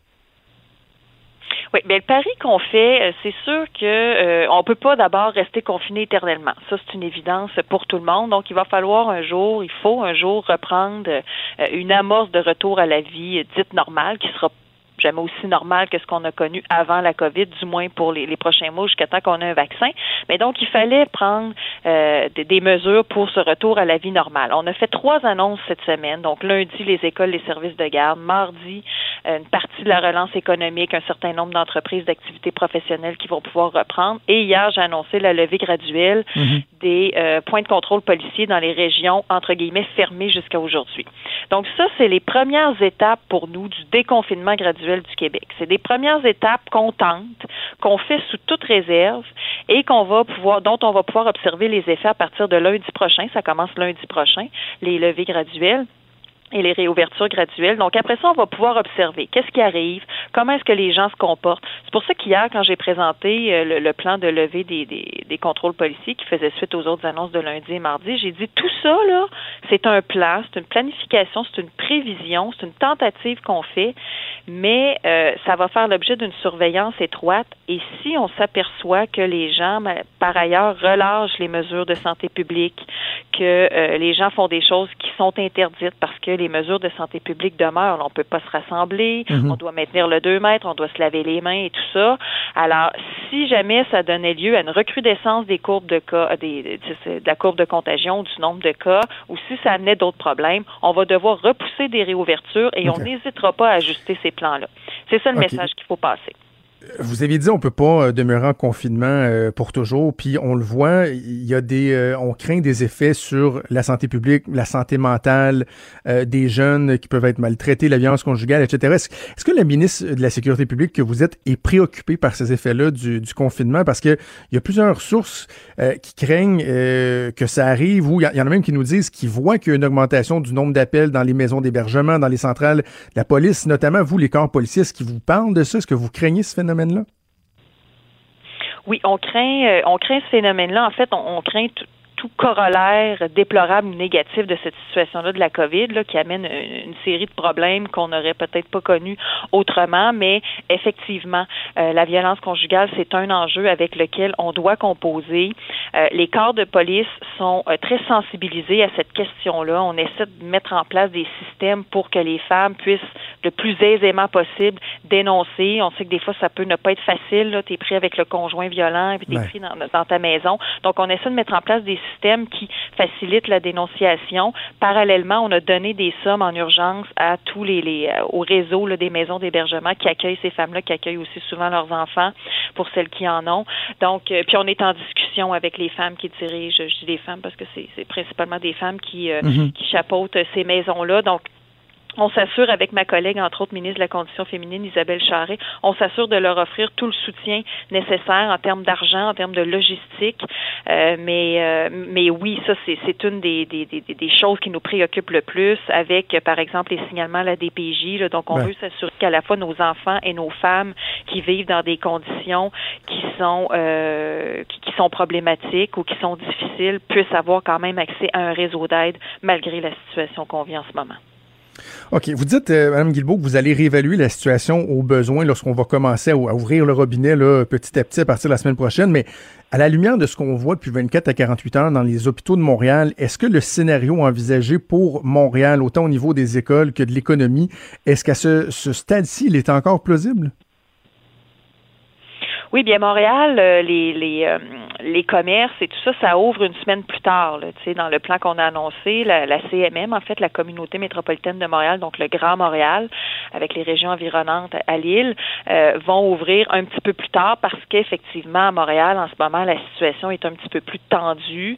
Euh, il y a des points chauds, euh, entre autres dans les résidences pour personnes âgées. On a parlé hier de l'hôpital Maisonneuve-Rosemont. Il y a le quartier Montréal-Nord aussi. Alors, donc, tout ça est sous haute surveillance par la santé publique. C'est sûr, il faut rappeler aussi que toutes les décisions qui sont prises de réouverture, euh, c'est toujours ça sous recommandation ou en tout cas avec l'aval de la santé publique. Donc, la santé publique est d'ailleurs au point de presse hier. Dr Arruda a eu la question et il a répondu c'est sous haute surveillance à Montréal. Si on devait revoir des dates, on va le faire. Si on doit repousser des réouvertures, on va le faire. On ne veut en aucun cas compromettre la santé publique. Ça, c'est important de le rappeler. Il n'y a Mhm. jamais été question de subordonner la santé de qui que ce soit à des impératifs d'économie ou à des impératifs de, de, de, de- de gens qui veulent aller au chalet, puis tout ça. là. La santé d'abord.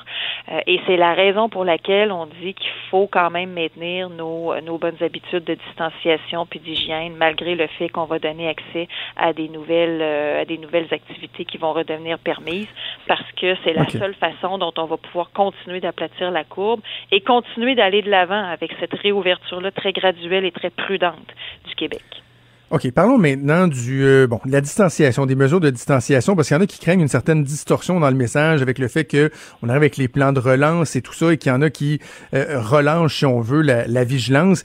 Et là, euh, on en parlait en début euh, d'émission avec ma co-animatrice Maude, puis on se disait, euh, il semble qu'il y a une directive qui, qui est plus claire. Là. Par exemple, sur le fait de se côtoyer. On comprend qu'on peut pas recevoir des gens à souper, faire un, rassemblement de 15 personnes, faire un barbecue dans la maison, mais par exemple, dans la rue, les gens qui vont euh, se, se, se voir à respecter le 2 mètres en étant moins de 10 personnes, est-ce que ça c'est permis ou c'est pas permis en ce moment? Mais il faut, si on se promène dans la rue, il faut être à deux mètres les uns des autres. Ça, c'est- évident. Ça a toujours été ça depuis le début. Et depuis le début, en fait, depuis le 20 mars, les rassemblements sont interdits intérieurs et extérieurs. Donc, il y a plus de deux personnes, à moins d'une même famille qui habite déjà ensemble, là, mais plus de deux personnes, on n'a pas le droit de se rassembler. Ça, c'est très, très clair à l'intérieur et à l'extérieur. Ce qu'on disait hier, c'est que, euh, puis je donnais cet exemple-là personnel que sûrement d'autres personnes aussi voient dans leur rue, euh, il y a des gens qui sont dans leur entrée, par exemple, de leur entrée de garage ou en tout cas dans, dans leur entrée chez eux, puis il y a une autre personne qui est dans la rue, puis ces deux personnes-là se parlent. Donc, ils sont même à plus de deux mètres, là, dans l'exemple Mhm. que j'ai en tête, entre autres, que j'ai vu chez nous la fin de semaine dernière. Fait que ça, il n'y a pas de problème. Puis, tu sais, un peu comme les gens qui vont visiter leurs parents dans une résidence euh, pour aînés, puis le parent est sur le balcon. J'en ai une aussi à côté de chez nous, d'ailleurs, puis je les salue quand je passe à côté. Ils sont sur leur balcon, puis les gens sont dans la rue, puis on peut se parler. Ça, c'est permis. Mais c'est pas un rassemblement comme tel. C'est deux personnes qui vont se parler à distance dehors. Donc, ce qu'on dit, c'est invitez pas de monde chez vous. Invitez pas de monde chez vous, ni à l'intérieur, ni à l'extérieur. Euh, puis parce que là, tu invites quelqu'un chez vous, il va rentrer, il va aller aux toilettes, il va rentrer prendre quelque chose, il est avec son fils qui veut rentrer. Tu sais, puis on commence pas à jouer sur les règles, là, puis... euh, C'est d'utiliser son bon sens, dans le fond, Mme Guilbeault. Là. Exactement, exactement. On veut se donner toutes les chances que les plans qu'on annonce fonctionnent. Fait que pour ça, on a besoin que la, la mobilisation puis l'adhésion se poursuive. Fait que je demande aux gens, oui, on lève des points de contrôle policiers, oui, il y aura moins de surveillance, mais on vous fait confiance, euh, respectez les règles, puis c'est comme ça qu'on va pouvoir graduellement en faire de plus en plus vers un retour à- à plus de liberté. Ce matin, dans l'émission de mon collègue Benoît Dutrisac, qui avait le préfet de la MRC Antoine Labelle, Gilbert Pilote, qui est également euh, maire de la municipalité de Fermeneuve, qui disait, lui, il y avait des craintes parce que là, il, il veut pas être envahi par des gens de Montréal, par exemple, qui ont des, euh, des chalets dans les Laurentides.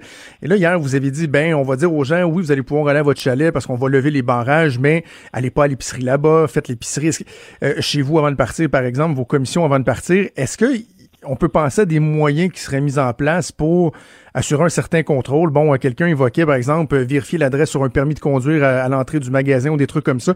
Est-ce qu'on pourrait aller jusque-là où vous allez euh, totalement faire confiance au jugement des gens?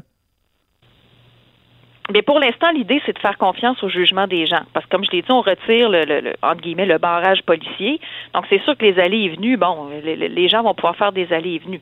Mais l'exemple du chalet, ça, c'est un exemple important parce qu'il revient souvent. Puis, il y a des régions réputées pour avoir beaucoup de chalets. là. Les Laurentides, il y en a dans l'Outaouais, il y en a dans Charlevoix. Alors, euh, oui, on peut aller à notre chalet.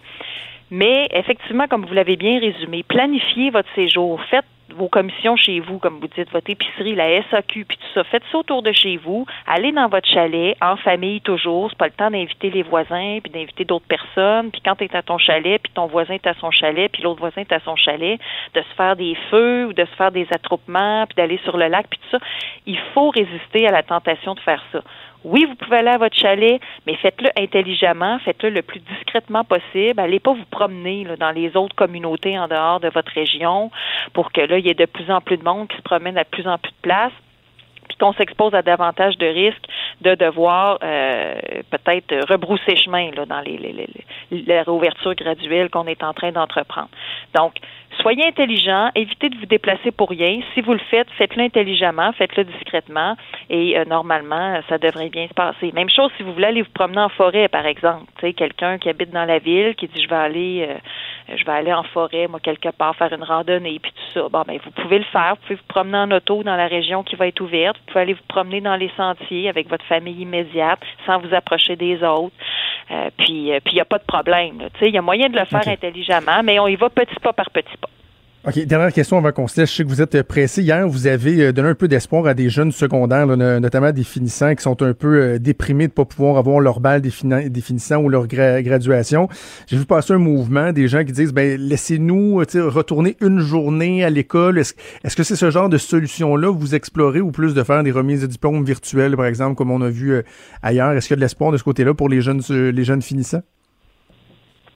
Pour ça, j'ai pas de réponse précise à vous donner parce que c'est à c'est à l'étude là. C'est en préparation au ministère de l'Éducation, mon collègue Jean-François avec son équipe qui travaille là-dessus. Mais on a entendu l'appel puis un peu la déception là, de, de ces ados là. Puis ça se comprend aussi secondaire 5. tu sais, C'est une étape d'habitude, t'as le bal puis t'as tout ça puis c'est l'été qui arrive puis c'est le fun. Là, ça a comme fini un peu sec si vous me passez l'expression. Donc on va essayer de trouver une façon qu'au moins on puisse souligner leur diplomation puis leur graduation. Euh, ce sera assurément pas la même chose que ce que ça aurait pu être normalement. On est bien conscient, mais il faut trouver un compromis. Fait qu'on travaille là-dessus. Geneviève Guilbeault, vous êtes vice-première ministre du Québec et ministre de la Sécurité publique. Merci beaucoup d'avoir pris le temps de nous parler. Merci à vous. Bonne Merci, journée. bonne, euh, bonne journée. Donc, euh, c'était euh, Geneviève Guilbeault. Maude, s'il y en a qui se posent la question, là, moi, j'avais 10 minutes avec la vice-première ministre. Je suis pas retourné sur l'histoire du, du mot docile. là. Tu sais, je, je- je comprends, là. J'ai vu les explications de Mme Guilbeault sur, sur Twitter. Évidemment, elle regrette l'utilisation de ce mot-là. Elle, elle voulait dire discipliné, tentait de, de diversifier un peu son vocabulaire pour pas toujours répéter les mêmes choses.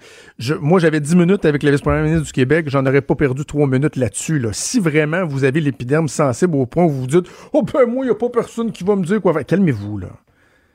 Sais, calmez-vous, là. Allez en donner des points de presse d'une heure de temps, de même à vous faire aller le manche-patate, vous assurer qu'il n'y a jamais un mot qui va sortir de travers ou que c'est pas exactement le bon mot que vous auriez dû employer. Euh, franchement, là, je, je- je ne filais pas pour faire euh, des leçons euh, à ce sujet-là, à la vice-première ministre, d'autant plus qu'elle a reconnu son, euh, son, son, son faux pas. Appelons Oui, faux exact. Alors, on va faire une pause et on revient avec le président du Conseil euh, du Trésor au gouvernement fédéral, Jean-Yves Duclos. Bougez pas. Franchement dit. Jonathan Trudeau. Et Maude Boutet.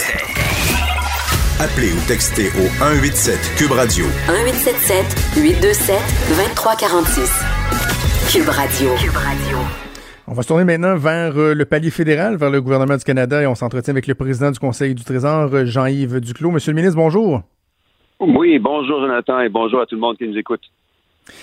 Monsieur Duclos, ce matin, on apprenait que, selon le directeur parlementaire du budget, on prévoit pour l'année 2020-2021 un déficit maintenant qui se chiffre à 252 milliards de dollars. Vous êtes euh, le responsable de la, sacoche, comme disait Monique Jérôme Forget à l'époque à Québec. Euh, ma question, première question est assez simple. Dormez-vous bien la nuit? Oui, ben non, ben en fait non parce qu'il y tellement la situation de crise est tellement grave au, au Québec et ailleurs au pays là, que c'est difficile de bien dormir la nuit et je sais que c'est difficile aussi pour beaucoup de gens de bien vivre le jour.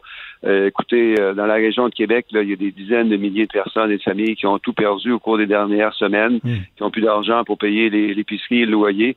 Donc c'est vraiment pas facile. Euh, c'est très difficile aussi pour les entreprises qui euh, les petites en particulier, là, qui ont peur de ne pas pouvoir passer à travers la crise et qui ont peur de ne pas pouvoir être là une fois que la crise va être terminée. Donc, on n'a pas les moyens de ne pas prendre les moyens. Ce sont des mesures d'urgence, temporaires évidemment, mais il faut absolument le faire. Mais en même temps, et et ça, je pense que tous en convenaient qu'il fallait agir, euh, agir rapidement. Moi, je disais à la blague que c'était pas, c'était pas une, une bonne époque pour euh, prôner le conservatisme économique puis le désengagement de l'État parce qu'on voit qu'on a besoin de l'État, mais n'empêche que le, risque réel, en fait, on, même plus un risque, ça devient une, une évidence d'une crise des finances publiques qui va nous attendre. Euh, Il y a quand même quelque chose de, de très préoccupant là-dedans, là, parce qu'il faut penser aussi aux prochaines générations et et il y a une limite à la capacité de s'endetter pour l'État. Euh, Mais c'est une crise économique et sociale euh, et sanitaire, évidemment, qu'on vit euh, de manière très dure euh, au Québec et ailleurs dans le pays. Et euh, comme la, la réaction est absolument essentielle, vous l'avez dit euh, tout à l'heure, c'est une crise, au point de vue des finances publiques, qui est temporaire, dans le sens que même si on sait très bien qu'il va y avoir des enjeux et des discussions difficiles à, à- à discuter et à avoir au cours des prochains mois, cette aide est une aide temporaire. C'est ce qui est important aussi pour les gens là, qui se posent des questions parfois, à savoir s'ils doivent accepter un travail euh, dans le contexte actuel? La réponse est absolument oui, parce qu'on était en situation de plein emploi avant la crise, mais on ne sera pas en plein emploi après la crise. Les aides qui sont offertes, euh, qui sont données par le gouvernement fédéral sont toutes des aides temporaires, à la fois pour les travailleurs et pour les entreprises. Une fois qu'on est sorti de cette crise-là, si on a investi correctement, on va en émerger plus rapidement et plus efficacement. Parce qu'il faut éviter que la récession qu'on vit présentement se transforme en dépression. Une dépression, c'est une récession Ouais. qui dure des années et qui est profonde. Mais lorsque vous êtes en réunion, là, lorsque vous avez vos différents collègues, euh, bon, euh, au niveau sectoriel, chacun des ministères qui dit, ben moi, ça me prendrait tant de milliards pour agir, mettre tel programme en place, moi, ça me prendrait tant de milliards. Est-ce que, est-ce que vous fixez une limite? Est-ce qu'on est dans un mode de dire, euh, il n'y en a pas de limite, le money is no object, ou à un moment donné, vous, en tant que président du Conseil du Trésor, lorsque vous regardez, je parlais de la capacité de- d'endettement, vous vous dites ça, on peut pas aller en bas de ça. À un moment donné, il faudra aussi fixer une limite, là. Ben, on a fait effectivement euh, quelque chose d'important. C'est comme, en fait, comme président du Conseil du Trésor, j'ai cette responsabilité-là aussi, c'est de focaliser l'énergie de tous mes collègues autour de la crise. Donc, les mesures qui sont mises en place sont des mesures pour euh, traiter de la crise, euh, s'occuper des travailleurs et des petites entreprises en particulier. Donc, il y a beaucoup d'autres choses qu'on aurait peut-être fait euh, en l'absence d'une crise et qu'on ne fait pas présentement et qu'on va devoir réévaluer dans le futur parce que l'attention de tout le monde maintenant doit se mettre, doit se focaliser sur la crise. Donc, il faut s'attendre à avoir des coupes. Certains programmes qui avaient été annoncés, qui n'ont pas rapport avec la, la crise, par exemple, pourraient être revus à la baisse ou carrément éliminés. Ben, c'est sûr que pour l'instant, là, à nouveau, là, tout ce qu'on fait, là, c'est absolument tourné autour de la gestion de la crise, la crise sociale, la crise économique. Beaucoup de gens qui nous écoutent, là, qui vivent très, très difficilement ce qui se passe présentement, qui s'inquiètent pour leur, leur présent, mais s'inquiètent aussi pour leur futur. C'est pour ça que euh, le contrat social, c'est comme ça que je l'appelle parfois, là, doit être absolument préservé, parce que quand on va sortir de ça, c'est vous et moi, là, on a une job pour l'instant, mais euh, il y en a plusieurs qui n'en ont pas, puis quand on va sortir de ça, c'est pas tout le monde qui va en avoir une job non plus, mais qui va vouloir en avoir une rapidement. Fait qu'on va devoir aussi penser à des mécanismes pour nous sortir de cette, de cette récession rapidement, relancer les revenus à la fois des, des travailleurs et des entreprises. Puis si on fait ça, bien, on va aussi re- relancer les revenus de l'État. Il y a le Québec et d'autres provinces qui euh, déjà réclament euh, une augmentation des transferts en santé notamment, mais on le sait, le- l'histoire nous a montré qu'en période de précarité des finances publiques, le fédéral, des fois, va avoir tendance à, réduire ces transferts-là. Est-ce que vous vous engagez à augmenter les transferts en santé ou au moins à, maintenir le niveau euh, des transferts actuels? Mais pour l'instant, on les a même augmentés. La première chose qu'on a faite il y a déjà plusieurs semaines, ça semble une éternité, là, mais ça fait déjà, ça à peine quelques semaines, on a augmenté euh, de manière significative les transferts en santé parce qu'on sait que les provinces et le Québec en particulier font face à des pressions immenses là, en matière de santé et de santé publique. Et euh, à plus long terme, ben, on sait que euh, cet appui du gouvernement euh, fédéral va continuer d'être important. Le premier ministre Trudeau l'a d'ailleurs dit il y a quelques jours à peine que, que les, les investissements en santé et en santé publique là, vont, euh, vont devoir faire partie des discussions importantes entre les provinces et le fédéral. Monsieur Duclos, on a beaucoup parlé dernièrement des, euh, effets pervers de certaines mesures. Parce que au début, on a voulu agir euh, rapidement, c'est la bonne chose à faire, mais là, on voit poindre certains effets, certains effets pervers au niveau de la PCU, notamment au niveau de la PCU pour les étudiants, qui a soulevé quand même beaucoup de questions. Je vais vous faire entendre un extrait. Ça s'est passé un peu plus tôt dans notre émission. Euh, je me suis entretenu avec Martin Sirois, la compagnie de sécurité Sirois. Eux, ils embauchent des agents de sécurité. Ils sont en demande comme ça se peut pas. Et voici ce que M. Sirois nous disait tantôt. Tous les jours on engage, il faut continuer d'engager à tous les jours. Puis là, ben, c'est un peu compliqué depuis une semaine euh, avec les annonces que notre gouvernement a faites. Euh, je, peux te donner un exemple. Lundi passé, on a engagé, disons, 10 étudiants. Le mercredi, ont venu mener les uniformes en disant euh, Écoute, on n'a pas de besoin de travailler. Donc, c'est réel. Là, on n'est plus dans la, supposition. Il y a des étudiants qui vont faire le choix de rester à la maison plutôt que d'aller combler des emplois qui sont incroyablement nécessaires en ce moment. Ouais, ben, c'est- laissez-moi euh, partager un message très clair, euh, Jonathan. Le premier message, c'est que c'est urgent. Cette aide-là est une aide d'urgence et donc une aide temporaire. Le deuxième message, c'est que il y avait du plein emploi, comme on disait tantôt, avant la, la crise, mais on ne retournera pas au plein emploi après la crise, en tout cas certainement pas rapidement. Le troisième message, c'est que s'il y a des travailleurs et des étudiants en particulier qui se font offrir un emploi, mais ma recommandation, c'est de le prendre, l'emploi, la, la condition évidemment que l'emploi respecte les, les, les règles de santé là, euh, publiques là, que l'on connaît déjà très bien, parce que ces gens-là ont la chance et auront la chance euh, à plus long terme d'avoir une job, ce qui n'est pas le cas de tout le monde. Pour les étudiants en particulier, moi je sais que c'est pas les je sais parce que j'ai enseigné longtemps en, économie à l'université, là, je les connais assez bien, les jeunes, j'en ai à la maison aussi. Les jeunes, dans tous les cas ou presque, là, ont envie de gagner de l'expérience de travail au cours des prochains mois, de pouvoir s'épanouir, de, de se développer, de contribuer à leur communauté. C'est sûr que les exigences la prestation pour étudiants sont aussi très claires. Un étudiant doit, s'il souhaite faire la demande de cette prestation d'urgence pour étudiant, attester que malgré tous ses efforts, il n'a pas réussi à trouver une job. Alors c'est clair. Le Comment vous allez clairement- vérifier ça, Monsieur Duclos? Monsieur Duclos, sincèrement. Parce que je, je voudrais faire, je veux faire attention, je veux pas insulter les jeunes. Je- J'ai été aux études moi aussi. Moi, j'ai travaillé tout le long de mes études. Je sais qu'il y en a beaucoup qui sont travaillants, qui vont vouloir s'accomplir, etc. Mais le portrait que vous, vous, dépeignez, il est pas, il est pas absolu. Là. Il y en a beaucoup qui vont dire, surtout en plus j'ai des risques de travailler, de rencontrer des gens, de d'avoir la COVID, et que pour, et on faisait la, la démonstration avec Martin Sirois, pour 300 pièces de moins par mois, j'ai, je, je vais avoir un montant qui, qui, qui me permet de rester à la maison à rien faire. Comment vous allez vous assurer qu'effectivement les gens vont, vont, vont démontrer, vont justifier le fait qu'ils ont tenté de, tenté de trouver un emploi puis ils l'ont pas fait? Ça- comment vous allez faire ça? Ben, deux, deux- deux- quelque chose rapide. Bon, même au salaire minimum, un étudiant s'en sort mieux à travailler qu'à recevoir 1250 dollars par, euh, par mois.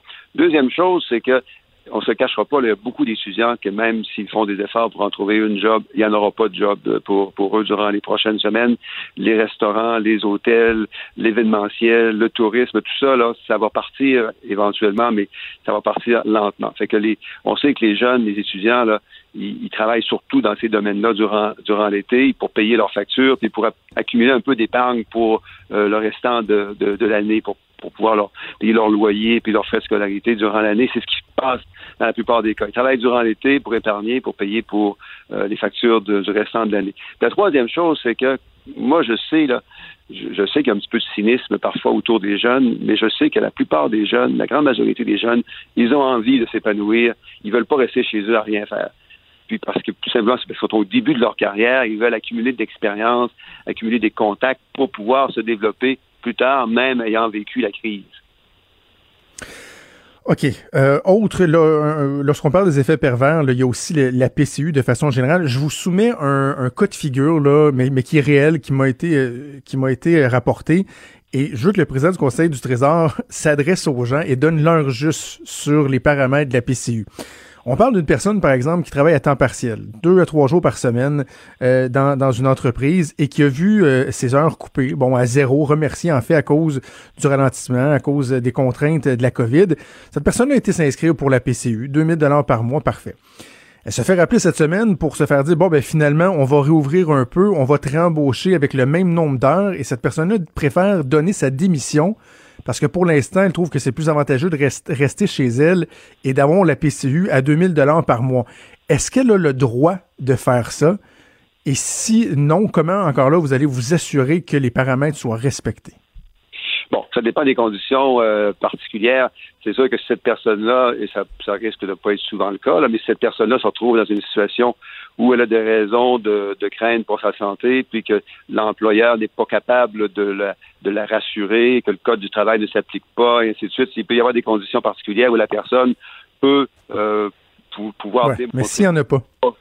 ben, s'il n'y en a pas. Donc, une autre condition, par contre, qui est, per- qui est permise par la PCU, c'est que si cette personne-là a besoin de s'occuper de gens malades à la maison ou Mhm. d'enfants, ça, la PCU le permet. Et ça, c'est le Code du travail le permet aussi dans, à peu près tous les cas.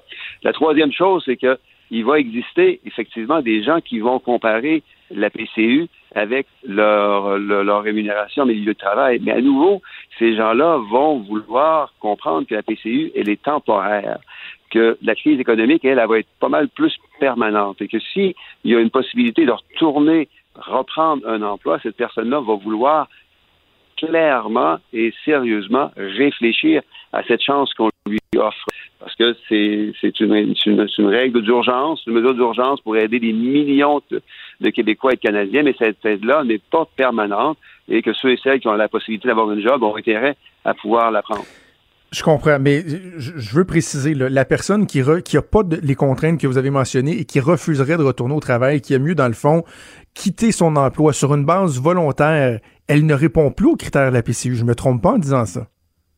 Ben, ben, en faisant ça, elle coupe les liens d'emploi avec son avec son avec son euh, De- employeur. volontairement. Ben, c'est une exactement. Et ça, ben, ça, ça la ça la met à risque de plusieurs choses. Donc, un, elle perd ses euh, c'est sa protection en, en matière d'assurance euh, et autres. Et deux, c'est plus difficile pour elle de, de, de trouver une job par la suite.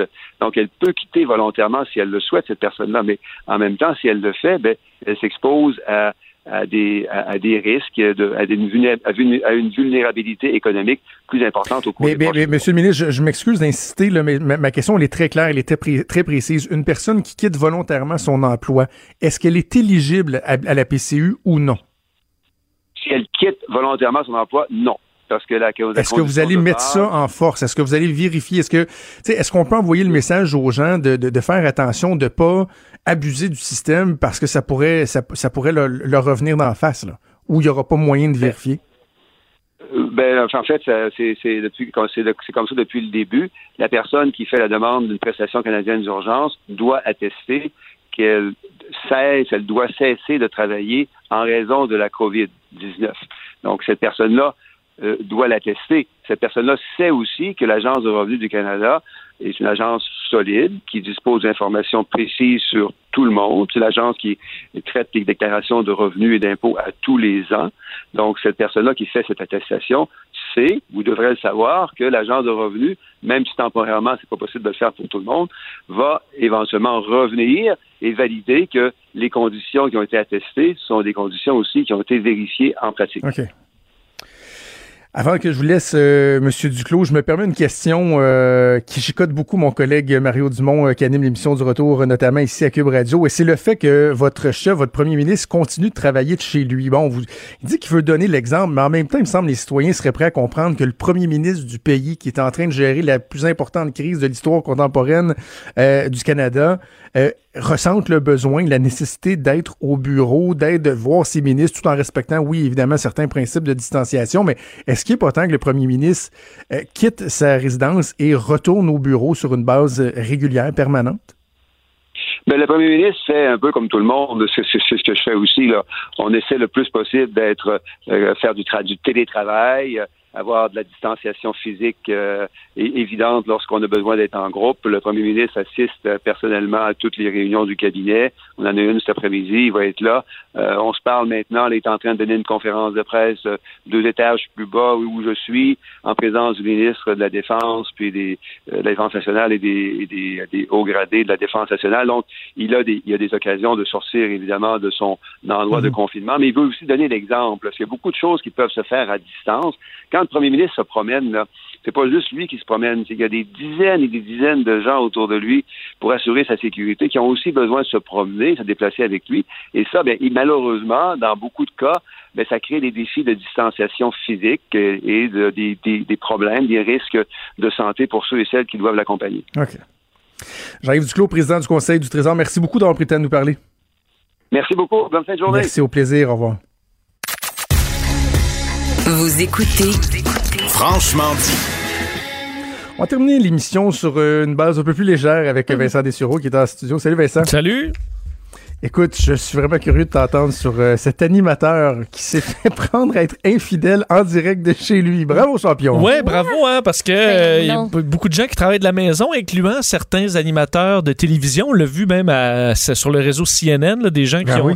euh, qui ont dû animer. Et en Espagne, un euh, vraiment une personnalité de nouvelles. Il s'appelle Alfonso Merlos, 41 ans, qui anime l'émission Estado de Alarma, donc euh, euh, état d'alerte, disons, qui couvre entre autres bon les, les nouvelles, le dossier de confinement sur le coronavirus et compagnie. Euh, mais dans les euh, dans les derniers jours, lorsqu'on regarde bien la vidéo, on voit une jeune femme euh, visiblement en petite Je suis en tenue train de le regarder, OK. mais qui passe à l'arrière un peu assez vite. Là. Mais évidemment, les gens ont, ont- ont aperçu la jeune femme. Le problème pour Monsieur Merlos, c'est que lui, sa, sa, sa, sa, sa blonde est, est connue. C'est qu'elle s'appelle Marta Lopez et c'est une ancienne vedette de Big Brother en Espagne. Alors, rapidement, les gens ont pu comprendre et, et reconnaître que c'était pas euh, Marta Lopez, mais une autre jeune femme. Ça s'arrête pas là parce que, de un, bon, là, il y a eu de la pression pour le monsieur pour se- s'expliquer. Euh, il a dit, de un, que euh, il, euh, bon, il, il s'excusait, qu'il ne voulait pas faire de mal à personne et que il était maintenant séparé de Madame Lopez, ce qu'elle dément en disant Ah non. que non, au moment de la vidéo, ben, ils étaient encore ensemble et que c'est euh, en fait honteux là, de l'avoir vu euh, comme ça. Et ensuite, on s'est rendu compte que la madame derrière qui passe, c'est une des journalistes. Alexia Rivas. Euh, tu- Elle est pas alors, mal tenue, hein? T'es en train de regarder ça, là? alors, ouais, effectivement. Alors, ça montre, euh, euh, bon, quelque chose qu'on. Elle travaillait pour l'émission 20 Minutos. Alors, euh, 20 Minutes. Et, et, ben, visiblement, euh, euh, Monsieur euh, Merlos. euh, La pauvre femme, elle, elle a pris son deux minutes. C'est pas- Arrête de prendre un deux minutes pour juste comme penser un peu puis dire mon chum se parle tout seul. Il doit être peut-être pas juste au téléphone, Ouais. peut-être qu'il y a une intervention à faire. Mais ça, c'est c'est comme l'autre journaliste qui a fait un topo dans sa salle de bain, puis dans la douche, on Ouais. voit son, son conjoint Ouais, nu. ouais, ouais. C'est-tu fake, ça, ou c'est vrai? Il y a vraiment du monde qui sont imprudents comme ça. Ben, il y en a des fois, honnêtement, tu penses. parce que C'est quand même grand. En télévision, tu es Ah. habitué d'être assez cadré, serré. Mais là, ceux qui font de la télé avec un téléphone euh, se rendent pas compte que tu vois toute la pièce derrière, peut-être. Ouais. Alors, euh, je lance ça comme ça, là, mais soyez vigilants avec vos euh, FaceTime et autres euh, vidéoconférences. À mon avis, il y en a beaucoup. Là, c'est parce que c'est public, mais il y en a beaucoup Mm. qui, euh, dans des conversations de groupe, là, sont peut-être prendre euh, les culottes à terre. Ben oui, comme celui qui était en bobette pour son direct. Oui, exactement. Les gens de la régie, ça leur a pas tenté de, de, de, de recadrer Ben, c'est bien trop drôle. là. Ça va faire le tour ça. du monde. Ben ça va faire de la bonne pub. Moi, j'aurais pas cadré. Là. Ben non. Voilà, voilà. Je sais pas. Moi, je fais, je suis pas mal plus prudent que ça. Sincèrement, là, y a pas personne qui se promène en bobette dans la maison quand je fais de la TV. Est fermée. non. Ça arrivera pas. Ben, merci, Des. On t'écoute euh, cet après-midi avec Mario. Tu lui diras que j'ai posé sa question pour lui. euh, Absolument. Pour écouter la réponse. Salut. Excellent. Merci, Des. Merci à toute l'équipe, à Achille Moinet, à la mise en onde, à Mathieu Boulay, à Frédéric Mocoll, à la recherche et à ma merveilleuse co-animatrice Maude Boutet. C'est trop, c'est trop. Passe une bonne journée. Ben, C'est Sophie Durocher qui s'en vient. On se donne un rendez-vous demain à 10h. Salut.